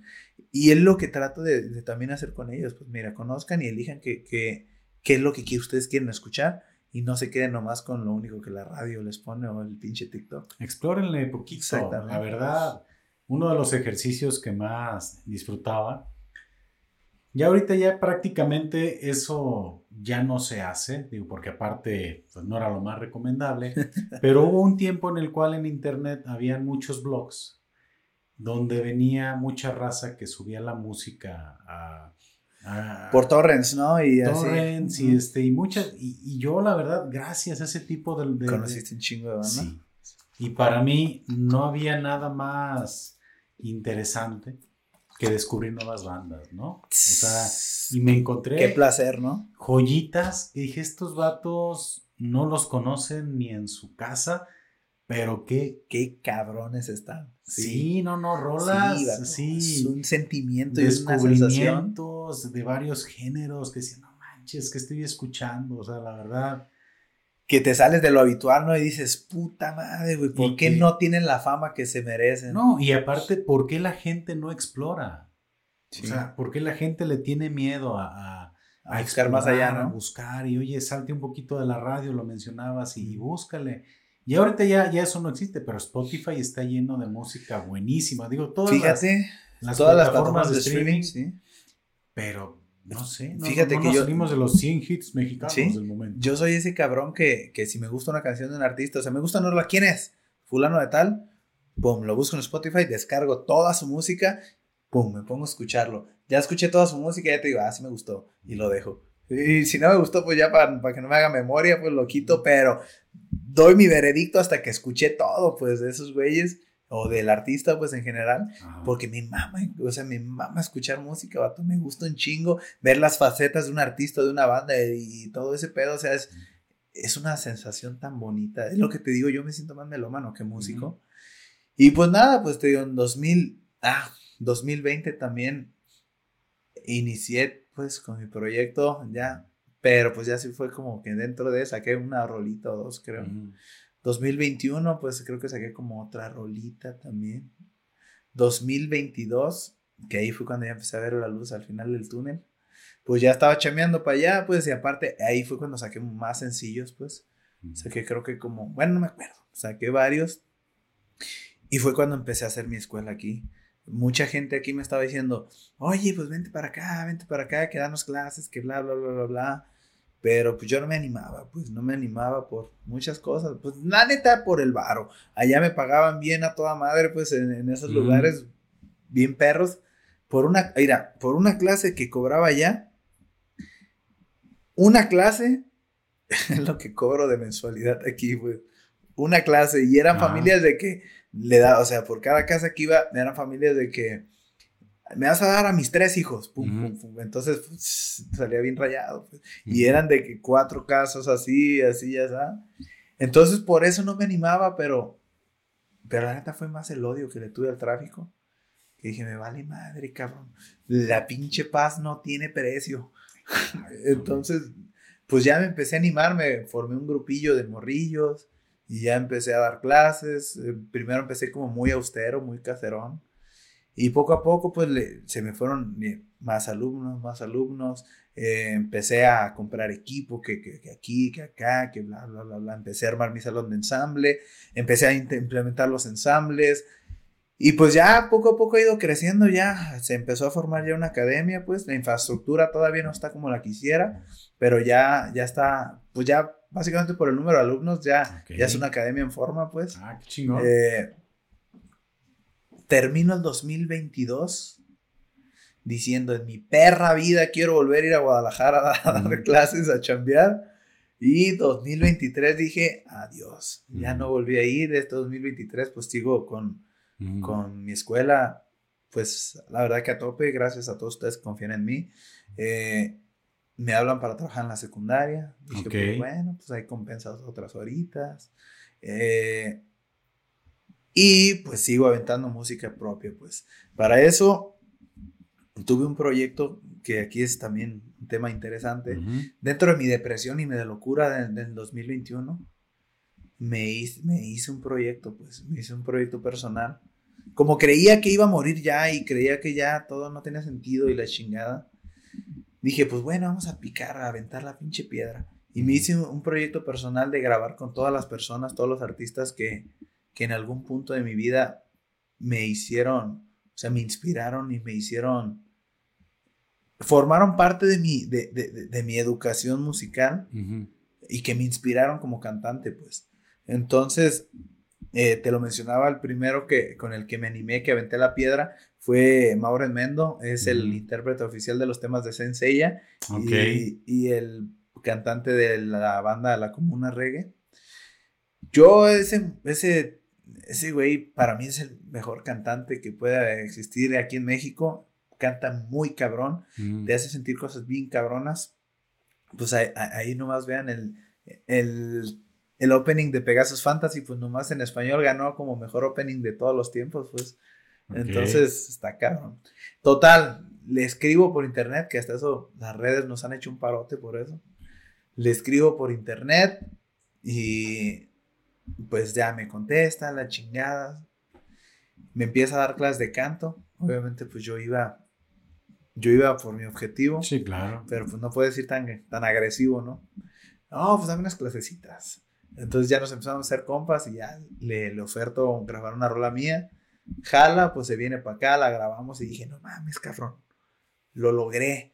Lo logré como, pues yo no soy nadie, cabrón, no sé, y jaló y que la chingada. Se me hizo bonito porque cuando yo tenía mi banda de reggae, yo le dije en algún punto a mis compas, voy a cantar con ese güey. Pues todos me dijeron, pues pura madre, claro que no, estás loco. Y 10 años después lo logré. Y dije, no mames, qué chingón. Entonces vi que era posible hacer esto. Y quise replicarlo con otro cantante que también era de una banda, pues que fue muy famosa en la época de los 2000. Eh, se llama Enrique H. Eh, yo era fan, todavía soy muy fan de él. También hice lo mismo, le aventé, pues me dice que sí, le muestro la rola, la chingada. Grabamos a la fecha, ahorita él es uno de mis mejores amigos. Ah, y también dije, no manches, qué cabrón. Entonces empecé a llevar ese proyecto como cada vez más y más y más. hasta, pues todo el 2022 te grabo con él, grabo con una muchacha también que, que se llama Lirin, que es una artista que también admiro mucho, también acepta. Grabo con un cantante español que es de una banda, de a ti que te gusta también el metal, se llama Mandrágora Negra. Ah, Él es uno también de, de, los cantantes que más influenciaron. Dije, no, pues ¿cómo le hago? Pues por las redes le mando mi rolita. Dije, ¿cómo voy a hacer que un artista de heavy, de power metal grabe pues, una rolita acá, pop, popera, ¿no? Pues escuchó la rola, le gustó y dije, puta madre, qué chingón, grabo con ese güey, ya se lanzó la rolita. Ah, qué chingón. Entonces, pues ahí empiezo a tener este proyecto de decir, vamos, pues con todos mis artistas preferidos voy a empezar a grabar. Que este, este proyecto, esta dinámica me dio mucha confianza también conmigo mismo. Porque pues a lo largo de toda mi vida siempre he sido como, como muy rechazado, pues, o sea, he sido como el que no invitan a, aquí y allá, el que no esto y aquello, el que siempre se armaban los cotorreos a mí no me invitaban, ¿no? siempre que tocábamos todos y a mí nunca, y así, entonces siempre me sentí como muy inseguro, que sacaba mis rolas y, eh, pues, o sea, ese güey qué o cosas así. Entonces siempre me sentí como muy inseguro conmigo mismo. Y estas dinámicas, eh, el hecho de decir, güey, no mames, mis pinches ídolos les gusta mi música, güey, mis pinches ídolos están aceptando grabar y ninguno me ha cobrado un solo peso, o sea, teniendo la oportunidad de cobrarme, cabrón.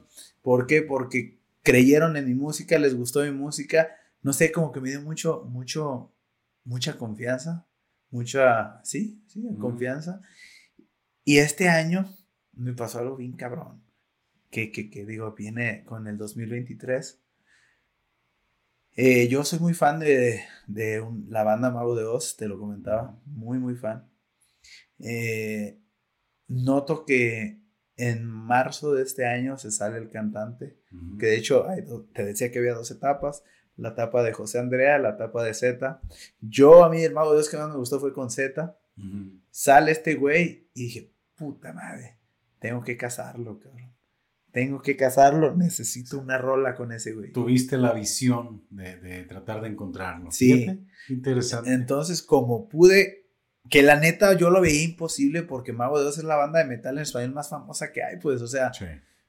Yo la veía imposible, pero al ver que salió dije, no mames, cabrón. Que también Mago de Oz este, levanta pasiones, ¿eh? Hay quien ama la banda y también quien puede tener su, opinión, ¿no? Pero... Pues, pero no, no, no es debate, pues, o sea que la, la más exitosa... No podemos negar la influencia en las rolotas que tienen. No, es debate así como Maná, cabrón. La gente le tira un chingo de mierda, pero es la banda más exitosa que Latinoamérica ha tenido, cabrón. Sí, sí, sí. Le duela quien le duela, Maná es la banda más exitosa que ha tenido, así como Mago en el metal, es la banda más exitosa de metal en español. Punto. Se sale este cabrón, y, lo, lo, trato de buscar, digo, chingada madre, la chingada, pues me topo con su correo, cabrón. Entonces, con... di con su correo y dije, pues chingue su madre, voy a mentar, a ver si me da clases, la misma dinámica, ¿no? Pues pasó como un pinche mes y yo ya dije, ya, pues no me contestó, cabrón. Y ya me contesta, ¿no? Pues como en abril dije, no mames, cabrón, ya me contestó no le doy clase a mexicanos, adiós. Ah, Dije, nada más. No manches, neta. Sí, pues. Ah, sí, pues por la diferencia de, de, hora, pues. Ok, ok, ok. O sea, no, ningún tema así en contra. Sí, no. De... No. no, sí, por la diferencia de hora, pues que eran ocho horas, pues entonces está muy cabrón. Eh, me dice, a menos de que te valga madre la hora pues yo dije, pues me vale más de la hora, ¿cómo es? en la madrugada. Sí, pues ah, es lo que yo estaba contando. Dije, pues me vale más de la hora, cabrón. estúpidamente, cuando me da sus horarios, yo contaba hacia el futuro. Yo contaba las ocho horas adelante, no atrás. Entonces me acuerdo que me da sus horarios y yo dije, a ver, 3 de la mañana, chingue a su madre. Bueno, este es 2 de la mañana, no hay pedo, me la rifo. Cuando me doy cuenta que era hacia atrás, Dije, ay, qué pendejo, güey, son las 11 de la mañana. Eso en la mañana, todo. O sea, tú lo sumabas. Sí, yo lo estaba, dije, güey, son las 11 de la mañana, güey. que sí, sí, dije, al putazazo, cabrón. Pues ya, ¿no? Me empieza a dar clases el güey. Y en la clase 1 hay un clic bien cabrón. Se entendieron, se, se, nos entendimos muy cabrón. Veníamos pasando por una situación muy similar. Eh, hay una historia ahí bien interesante, pues. Y nada, pues nos entendimos tanto en, personalidades, somos como muy parecidos. Eh, nos entendimos en, pues en casi todo, pues. Entonces ya yo lo estaba cachando, lo estaba cachando y ya un mesecito en lo que se me quitaba lo, lo fanseado que andaba porque, y, y, pues nunca pensé, pues, o sea, para mí era como imposible, pues. Los otros sí los veía más real, este güey sí fue así de jamás. Y sí, duré como un mes y cacho para que se me quitara lo fancy. Y ya después de ahí, pues, ya éramos más compas. Le digo, ¿qué onda, cabrón? Tengo esta rola. ¿Cómo ves? La escucha y me dice, puta madre, Simón, se arma, cabrón. Dije, no mames, cabrón, no mames. Pues ya la grabamos, no la he lanzado. La grabamos, no la he lanzado. Y yo ya estaba así vuelto loco, dije, güey, esto es lo más grande que he hecho en mi vida, güey, no mames, qué cabrón, bla, bla, bla, bla, bla, bla, bla. Y eso me lleva a otra, otra pinche pregunta. Veía sus entrevistas que le preguntaban por música, por música, por música. veía que nomás decía pronto, pronto, pronto. Y pues se me despertó el pinche colmillo mexicano, cabrón. Dije, este vato no tiene nada, cabrón. Dije, cuando uno dice eso, no tiene ni madres, cabrón. Entonces ya yo en las... Oye, ¿cuándo vas a sacar música? Pronto. No tienes ni madre, ¿verdad? Nel. no tengo nada, cabrón. En eso estamos. dije, oye, pues no sé. Aquí yo conozco gente y que podemos armar cosas. Digo, si quieres, siempre te va a salir más barato gastar en pesos que en euros. Y te puedo conseguir la misma calidad, pero pues en pesos. ¿A poco sí? Y entonces como que no creía tanto en mí, pues, pues este morrillo queda. Entonces pues ya le empiezo a mostrar a los artistas, a varios a, estudios y todo. Y dice el vato, no mames, cabrón. ¿Cómo está el pedo? Entonces, de ahí una cosa lleva a la otra. Yo, yo empecé a ver como que dije, no mames, de aquí se puede sacar algo. Pues en pura putiza, mano, formé un pinche equipo de trabajo, güey. Formamos un pinche pues sí, sí, tal cual, toda una agencia, pues, y le ofertamos armar un disco, pues, un ah, disco para su disco solista. Eh, para ese entonces estaba como muy ambiguo todo, pero, pues dice, pues arre, empezamos primero con una rolita, después que tres rolas, después que así ya está, y empezamos siendo tres, cuatro, cinco, ya somos ahorita como 12 personas, pues, cubriendo todas las áreas, tanto de pues, lo audiovisual, el tema de marketing, el tema de, producción, el tema de los ejecutantes, pues, eh, la composición, todo el desmadre. Y ya, pues es cuando se viene el, oye, pues esto ya está funcionando, ¿qué vamos a hacer? Y me dice este vato, es que, pues, no es que vamos a hacer, vato. Tienes que ser mi manager, sí o sí. Dije, ah, cabrón. ¿Cómo, cabrón? De plano. Porque, porque yo no la veía así, pues yo, yo, yo me quería así como que, arre, pues adiós. Me dice, no, no, no, no, te, no, no puedo, no, no te vayas. Me decía, no te vayas, no seas cabrón. Me dice, no, no, esto no funciona si no estás. Entonces yo, hay gente tan chingona en el proyecto, mano, que tú te sientes chiquito a veces. Y dices, no, pues es que no me necesitan, ve, este güey está así, ya está, ve, este está más cabrón, ve, yo, yo salgo sobrando. Pero el problema de hacer ese tipo de cosas es que tú siempre juzgas desde las carencias que tú tienes y las virtudes que los demás tienen. Nunca te juzgas desde tus virtudes, pues. Entonces, pues sí, si, si vas a juzgarte desde lo que te falta y los que a los otros les sobran, pues sí estás bien chiquito, mano. Pero, pues ya entre que la chingada empieza a hacer el análisis y dije, a ver, güey, pues este pedo se formó así, así. Y luego me abrí como por una semana y todo fue un caos bien cabrón. Y ya, ah, cabrón, no, pues entonces no estoy tan madreado. Entonces creo que así, así. Y ya empiezas a, ver porque te, te, da miedo, todo cambio así, te da miedo de, de, de nomás dar clasecillas y, y, hacer tu música y ser pues una persona así independiente. A toparte con un pinche artista ya así de consolidado, ya internacional pues sí te da miedo, cabrón. Sí da miedo. Me acuerdo que los primeros dos meses, qué difíciles fueron para nomás asimilarlo. Y entre que sí, que no, que no, que sí, que sí, que esto, que no, que sí, que sí, que no. Ya después, pues ya me entró la locura, el estrés, el esto, y ahorita ya lo, ya lo asimilé, ya, ya salieron dos canciones del de, proyecto. La gente lo ha adoptado muy bien. Y todo, pues está, o sea, la respuesta está funcionando súper bien. Ya vi cuál era mi lugar, ya vi cuál era el lugar de todos. Y la neta, hay un equipo de trabajo tan, tan perro, pues. A la gente le mama también el hecho de que sea un español con puro, puro mexicano. Porque todos somos mexicanos y todos somos de Guadalajara. Ah, qué chingón. Entonces, sí, eso está bien chingón. Bueno, yo soy de Zapotlanejo. y, y eso está bien perro, pues también en ese pedo.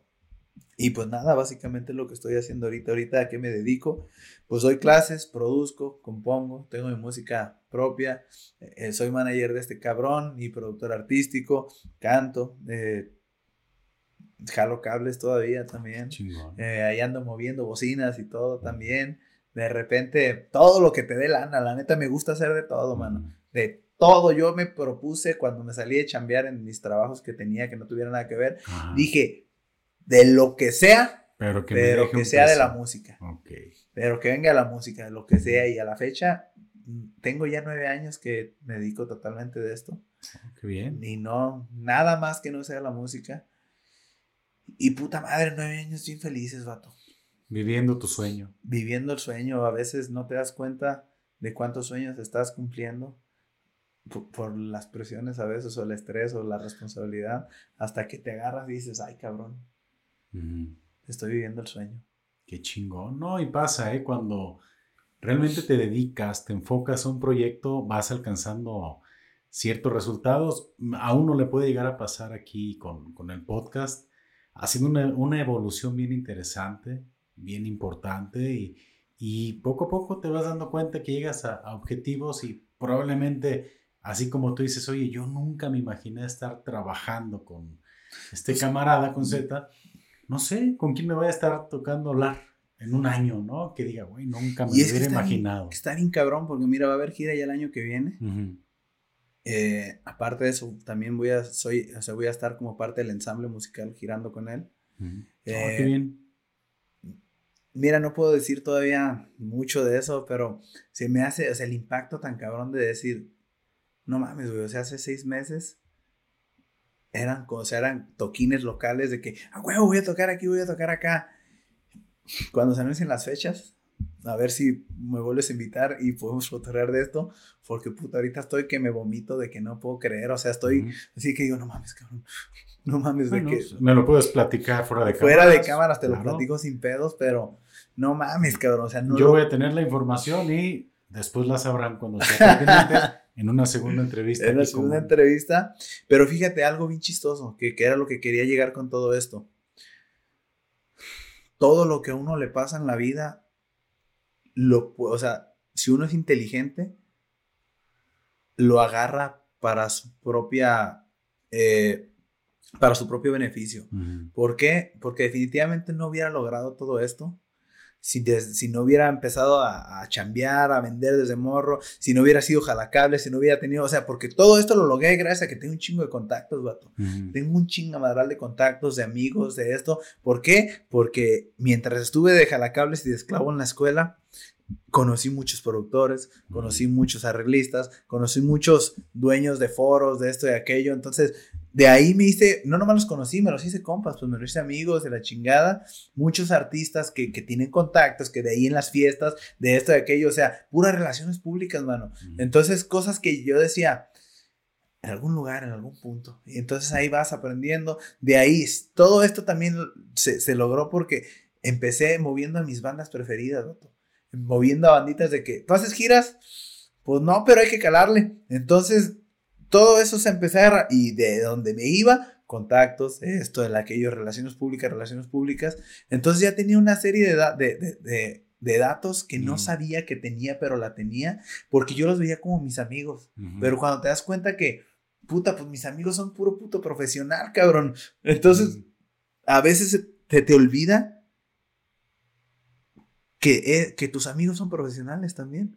Porque tú los conoces en el cotorreo, en la peda, en, la loquera, en lo que quieras, y dices, son mis compas, güey, a huevo. Pero te olvida el otro lado y dices, no mames, pues puedo hacerlo todo con ellos. Y, y todo eso el hecho de que hubiera tocado tanto también, el hecho de que, de que le hallara también a escribir, que escribí tantas canciones en la pandemia, hice tantas cosas, todo eso inconscientemente me preparó para el punto en el que estoy. El hecho de que ya no escucho metal también, cabrón. O sea, sí me gusta, pero ya no lo escucho. O sea, pasó mi etapa ya también en el, que, en el que era muy metalero. Te puse lo que quieras a que si hubiera sido esa etapa, mano, no la rifo porque me ganara lo fancy. O sea, me, me, hubiera destrozado en, el pinche fan, no lo hubiera rifado, se me hubiera hecho muy cabrón. Porque no nomás ya trabajé con Z, o sea, ya trabajé con muchos dentro del medio. O sea, Z me ha llevado a otros artistas que, que, también yo los veía así de, no mames, nunca. Y digo, güey. Y, oh, y, y, ya llegaron que, que ahorita, o sea, con una visión en donde ya no escucho tanto metal, ya escucho otro tipo de música, pues me hace ver también el metal desde otra perspectiva y me ayuda también a, a, a, poder hablar desde un punto más objetivo, pues, y no tanto por, ah, huevo, sí, sí, putacera, no, güey, a ver, hay que esto, aquello, los arreglos hay que así, así, así, así, por tener otras perspectivas, pues, entonces, eso sí se me hace bien chistoso, pues, cómo la vida te acomoda siempre en donde tienes que estar, pues. Solo hay que abrir bien los ojos, pues, y, no, no, te separes del camino, ten un objetivo y tarde o temprano. Que bueno, mencionas algo interesante, llevas nueve años. Las nuevas generaciones a veces no están dispuestas a invertir, e invertirle nueve años a un sueño. Y tú estás llegando a un resultado después de la perseverancia y de todo un camino, de altas, bajas, de incluso, no sé, más de alguna ocasión tuviste que haber alguna, hecho alguna chamba gratis, ¿no? Pues todavía, eh, men. O sea, y no me, no me causa conflicto a mí regalar mi trabajo. Que platicabas, pues no sé si has escuchado la polémica, ¿no? Acá de Eugenio de Derbez y todo. Creo que se desvirtuó mucho, güey. Yo, la verdad, escucho a Derbez y bueno, somos de otra generación. Yo todavía soy de una generación anterior a ti. A mí no se me hace descabellado lo que dice. A mí tampoco, la mera verdad. La, la experiencia que puedes tomar, el no sé, para mí no se me hace tan mala idea que de repente tengas que invertirle porque a veces, aunque obviamente vivimos de lana, vivimos por medio de la lana, también hay que enseñarnos a, capitalizar experiencia. Es que, ¿sabes qué? Yo también lo vi así. Digo, a lo mejor nosotros estamos hablando desde el privilegio también. ¿Quién sabe? En el privilegio en el que a lo mejor nunca nos faltó un taco en la boca, pues, quién sabe. Pero mira, un chavo que vaya a manejar redes sociales es... Sí, la neta sí. E-, es porque... Sí, sí, la neta, la neta es porque en su casa, si, si en su casa, bueno, si le sabe mover a redes es porque en su casa seguramente internet. Tuvo internet y computadora, ¿no? Y tiempo. Y, si tiene eso, seguramente nunca tuvo una necesidad así. Te digo por esto, porque mira, yo la neta, la neta, la neta, algo que también me ha ayudado mucho es que el dinero me vale madre. O sea, sé para qué sirve. El dinero es un pinche medio y ya. O sea, yo, yo no veo mi ganancia como, como en efectivo. Mi ganancia yo siempre la he visto como, o sea, incluso yo, aquí si a alguien le interesa clases eh, y no tiene lana, a mí me encanta el trueque, mano. O sea, yo, yo tengo un chingo de trueques, o sea, tanto el gimnasio pues no me cuesta porque doy clases a hijos de dueños de gimnasio, el, todo el tema dental no me cuesta porque doy clases a a hijos de dentistas. Eh, la nutrición no me cuesta porque doy clases a nutriólogos, o sea, hago, hago trueques, me encantan los trueques, de hecho yo soy un obsesionado con los dientes. Mira, en la cámara. Eso.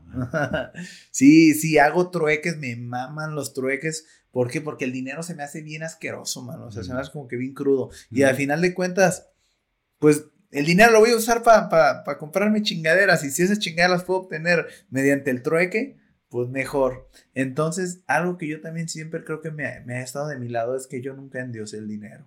Nunca endiosé el dinero, ni las cosas materiales, ni todo este pedo superficial. Siempre me valió madre, pues.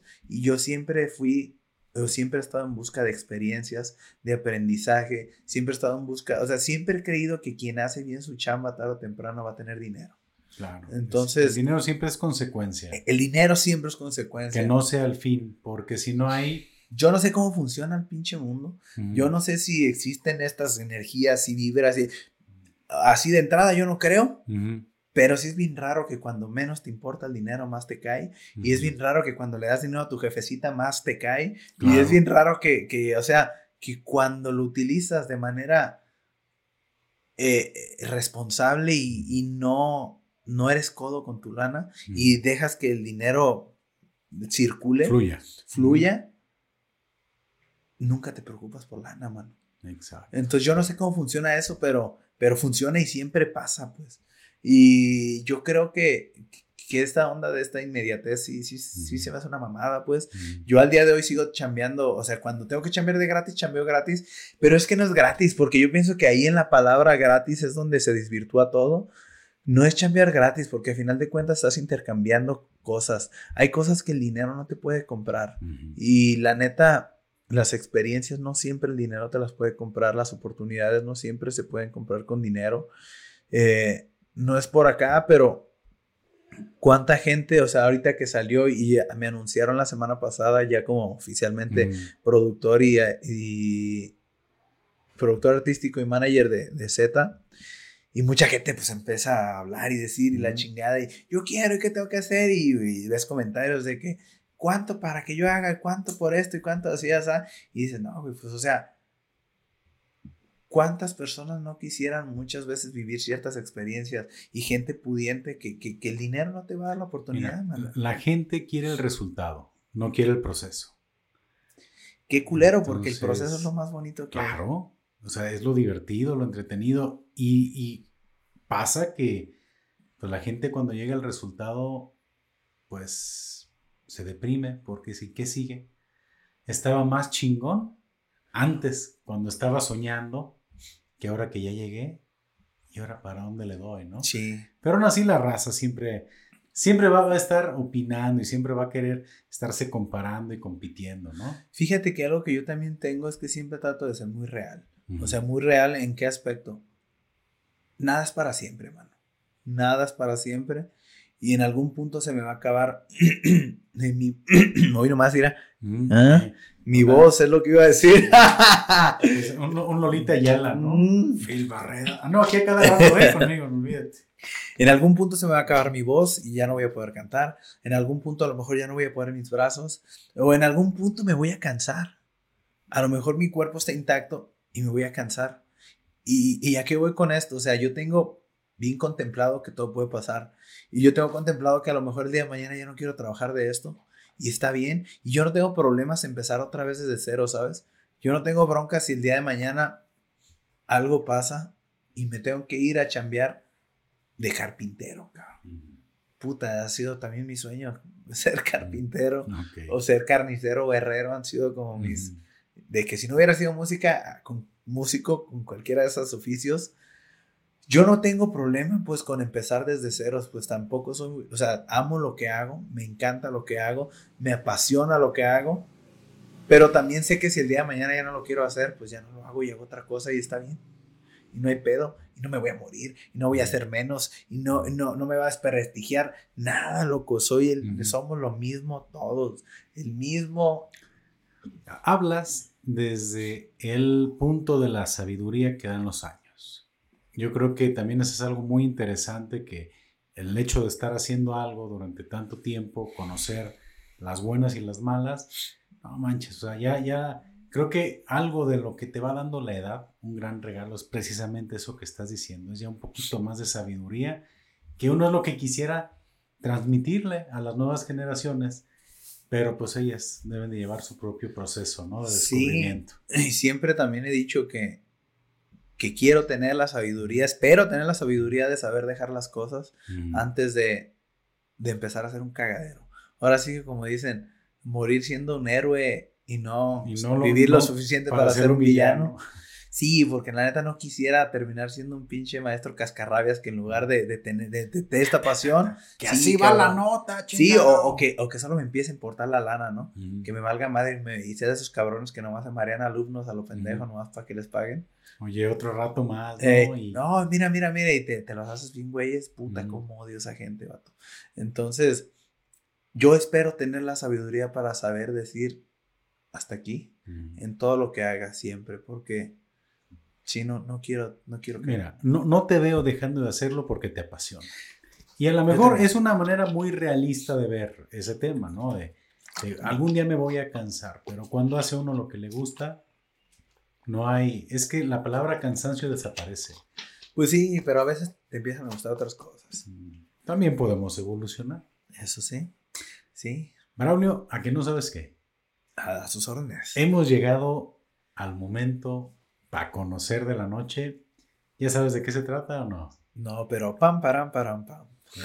Es el momento en el cual yo les hago un pequeño detalle a mis invitados. Ah, ¿a poco sí. Sí. Nadie me ha regalado nada, me vas a hacer llorar, loco. Eh, bueno, no sé, esperemos que te guste. A ver, voy a cerrar los ojos. Ahorita me lo pasas nuevamente porque hay que ponerle la firma. Ahí no estoy viendo nada. Nada, Tú me dices cuando los abra. te hago entrega en este momento. Esperemos que te guste. ¿Puedes abrir los ojos? A ver. Aquí está.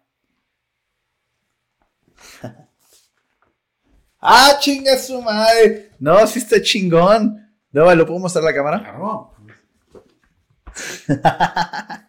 No mames, está bien perro, vato. Está muy, muy perro. Muchas gracias. No manches. ¡Qué perro! Lo voy a enmarcar. No manches, Paco. Muchísimas gracias, cabrón. Mira. Sí, te lo paso para la firma. Sí, claro que sí.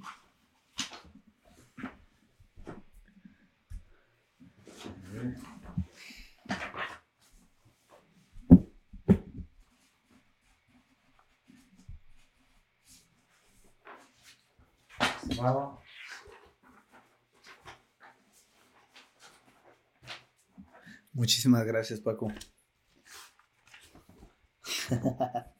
Está bien perro. pues Mira, ahí está tu caricatura. Como siempre comento, es un momento muy que, que yo disfruto demasiado porque es donde hago como esta Si me decías que te gustaba mucho lo... el dibujo, entonces pues es me gusta mucho también comunicar, me gusta mucho hacer este contenido y es como esta la cereza del pastel donde a mí me gusta mucho ver su reacción.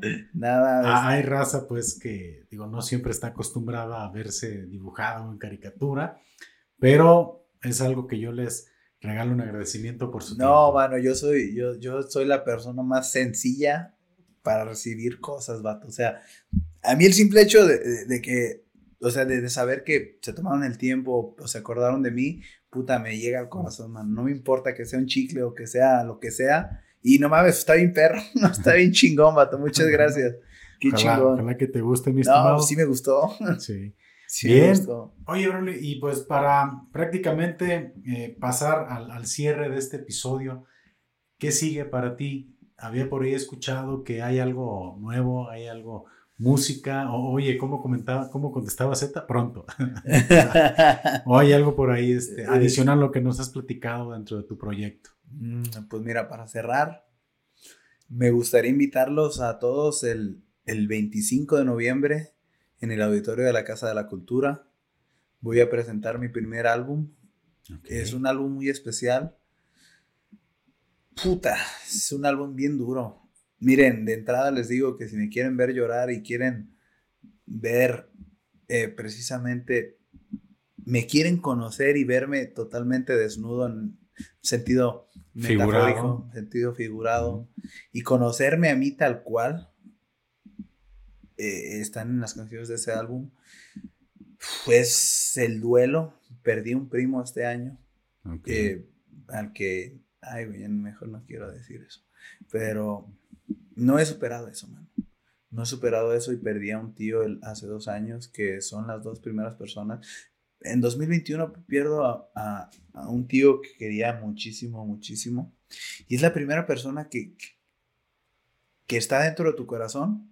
O sea, se muere mucha gente a la que quieres, pero está la gente que está aquí adentro, que crees que nunca se va a morir. Y es la primera persona que se murió, que dices, ah, cabrón, no mames, la muerte es de verdad, ¿Qué pedo? Y, te duele tanto, cabrón. Te duele tanto, tanto, tanto, tanto, tanto, que dices, no mames, no creo que algo me duela así de feo. Y este año pierdo a mi primo, vato. Y es cuando llega el... Y te dicen, estás bien, güey. Hay cosas que te van a doler más. Recuerdo la frase que me dijo un amigo mío.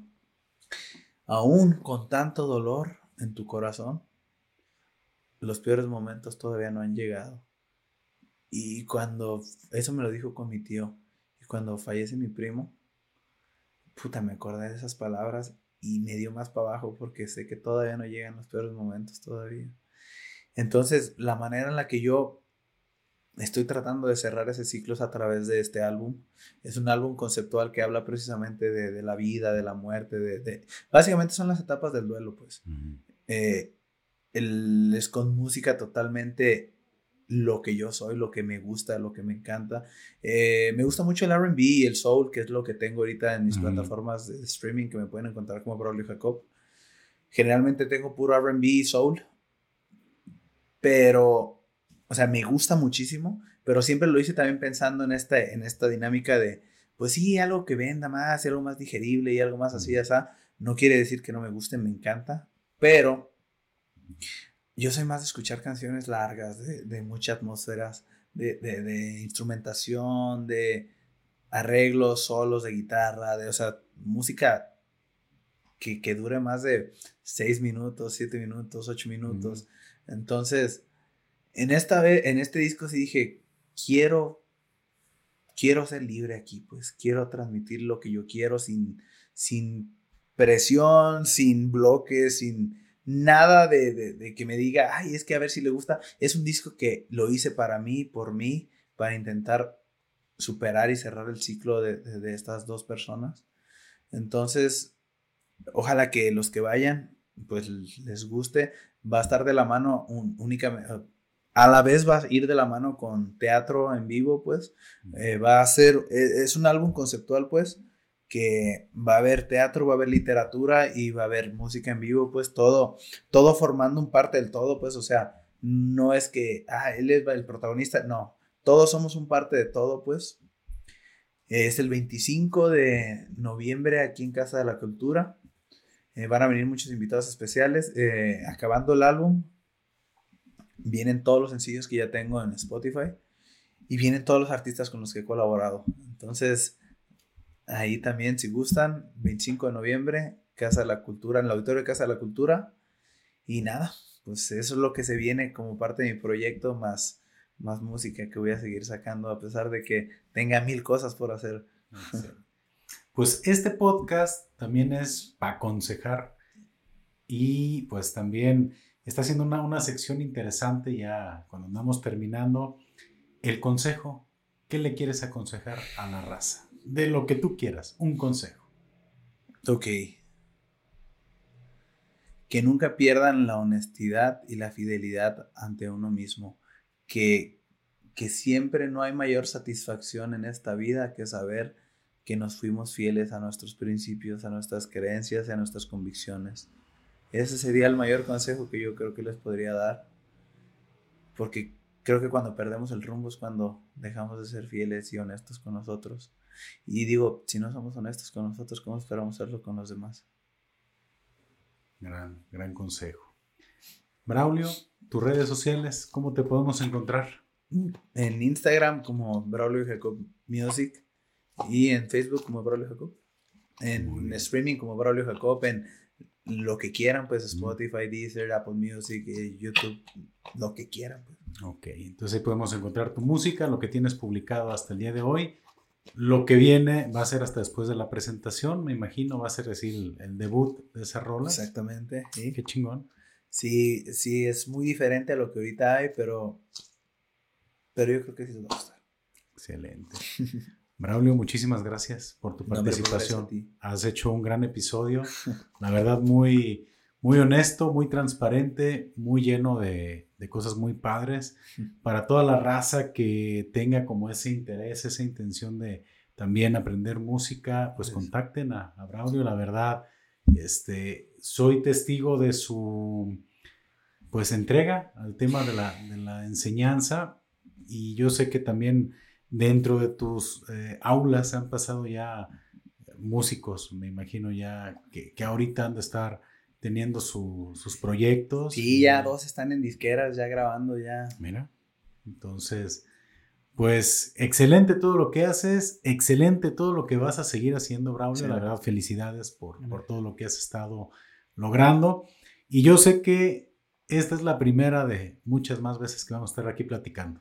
No, pues muchas gracias, Paco. Muchas, muchas gracias. Espero que te haya gustado. Sí, la experiencia me sentí muy cómodo. Aquí con, el podcast, la verdad, muy a gusto también la conversación. La verdad es que ni sentí el tiempo.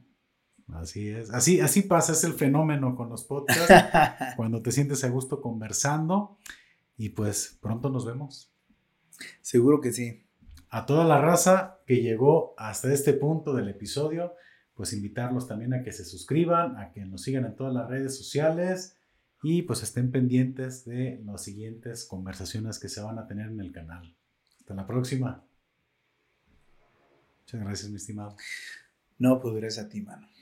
La neta.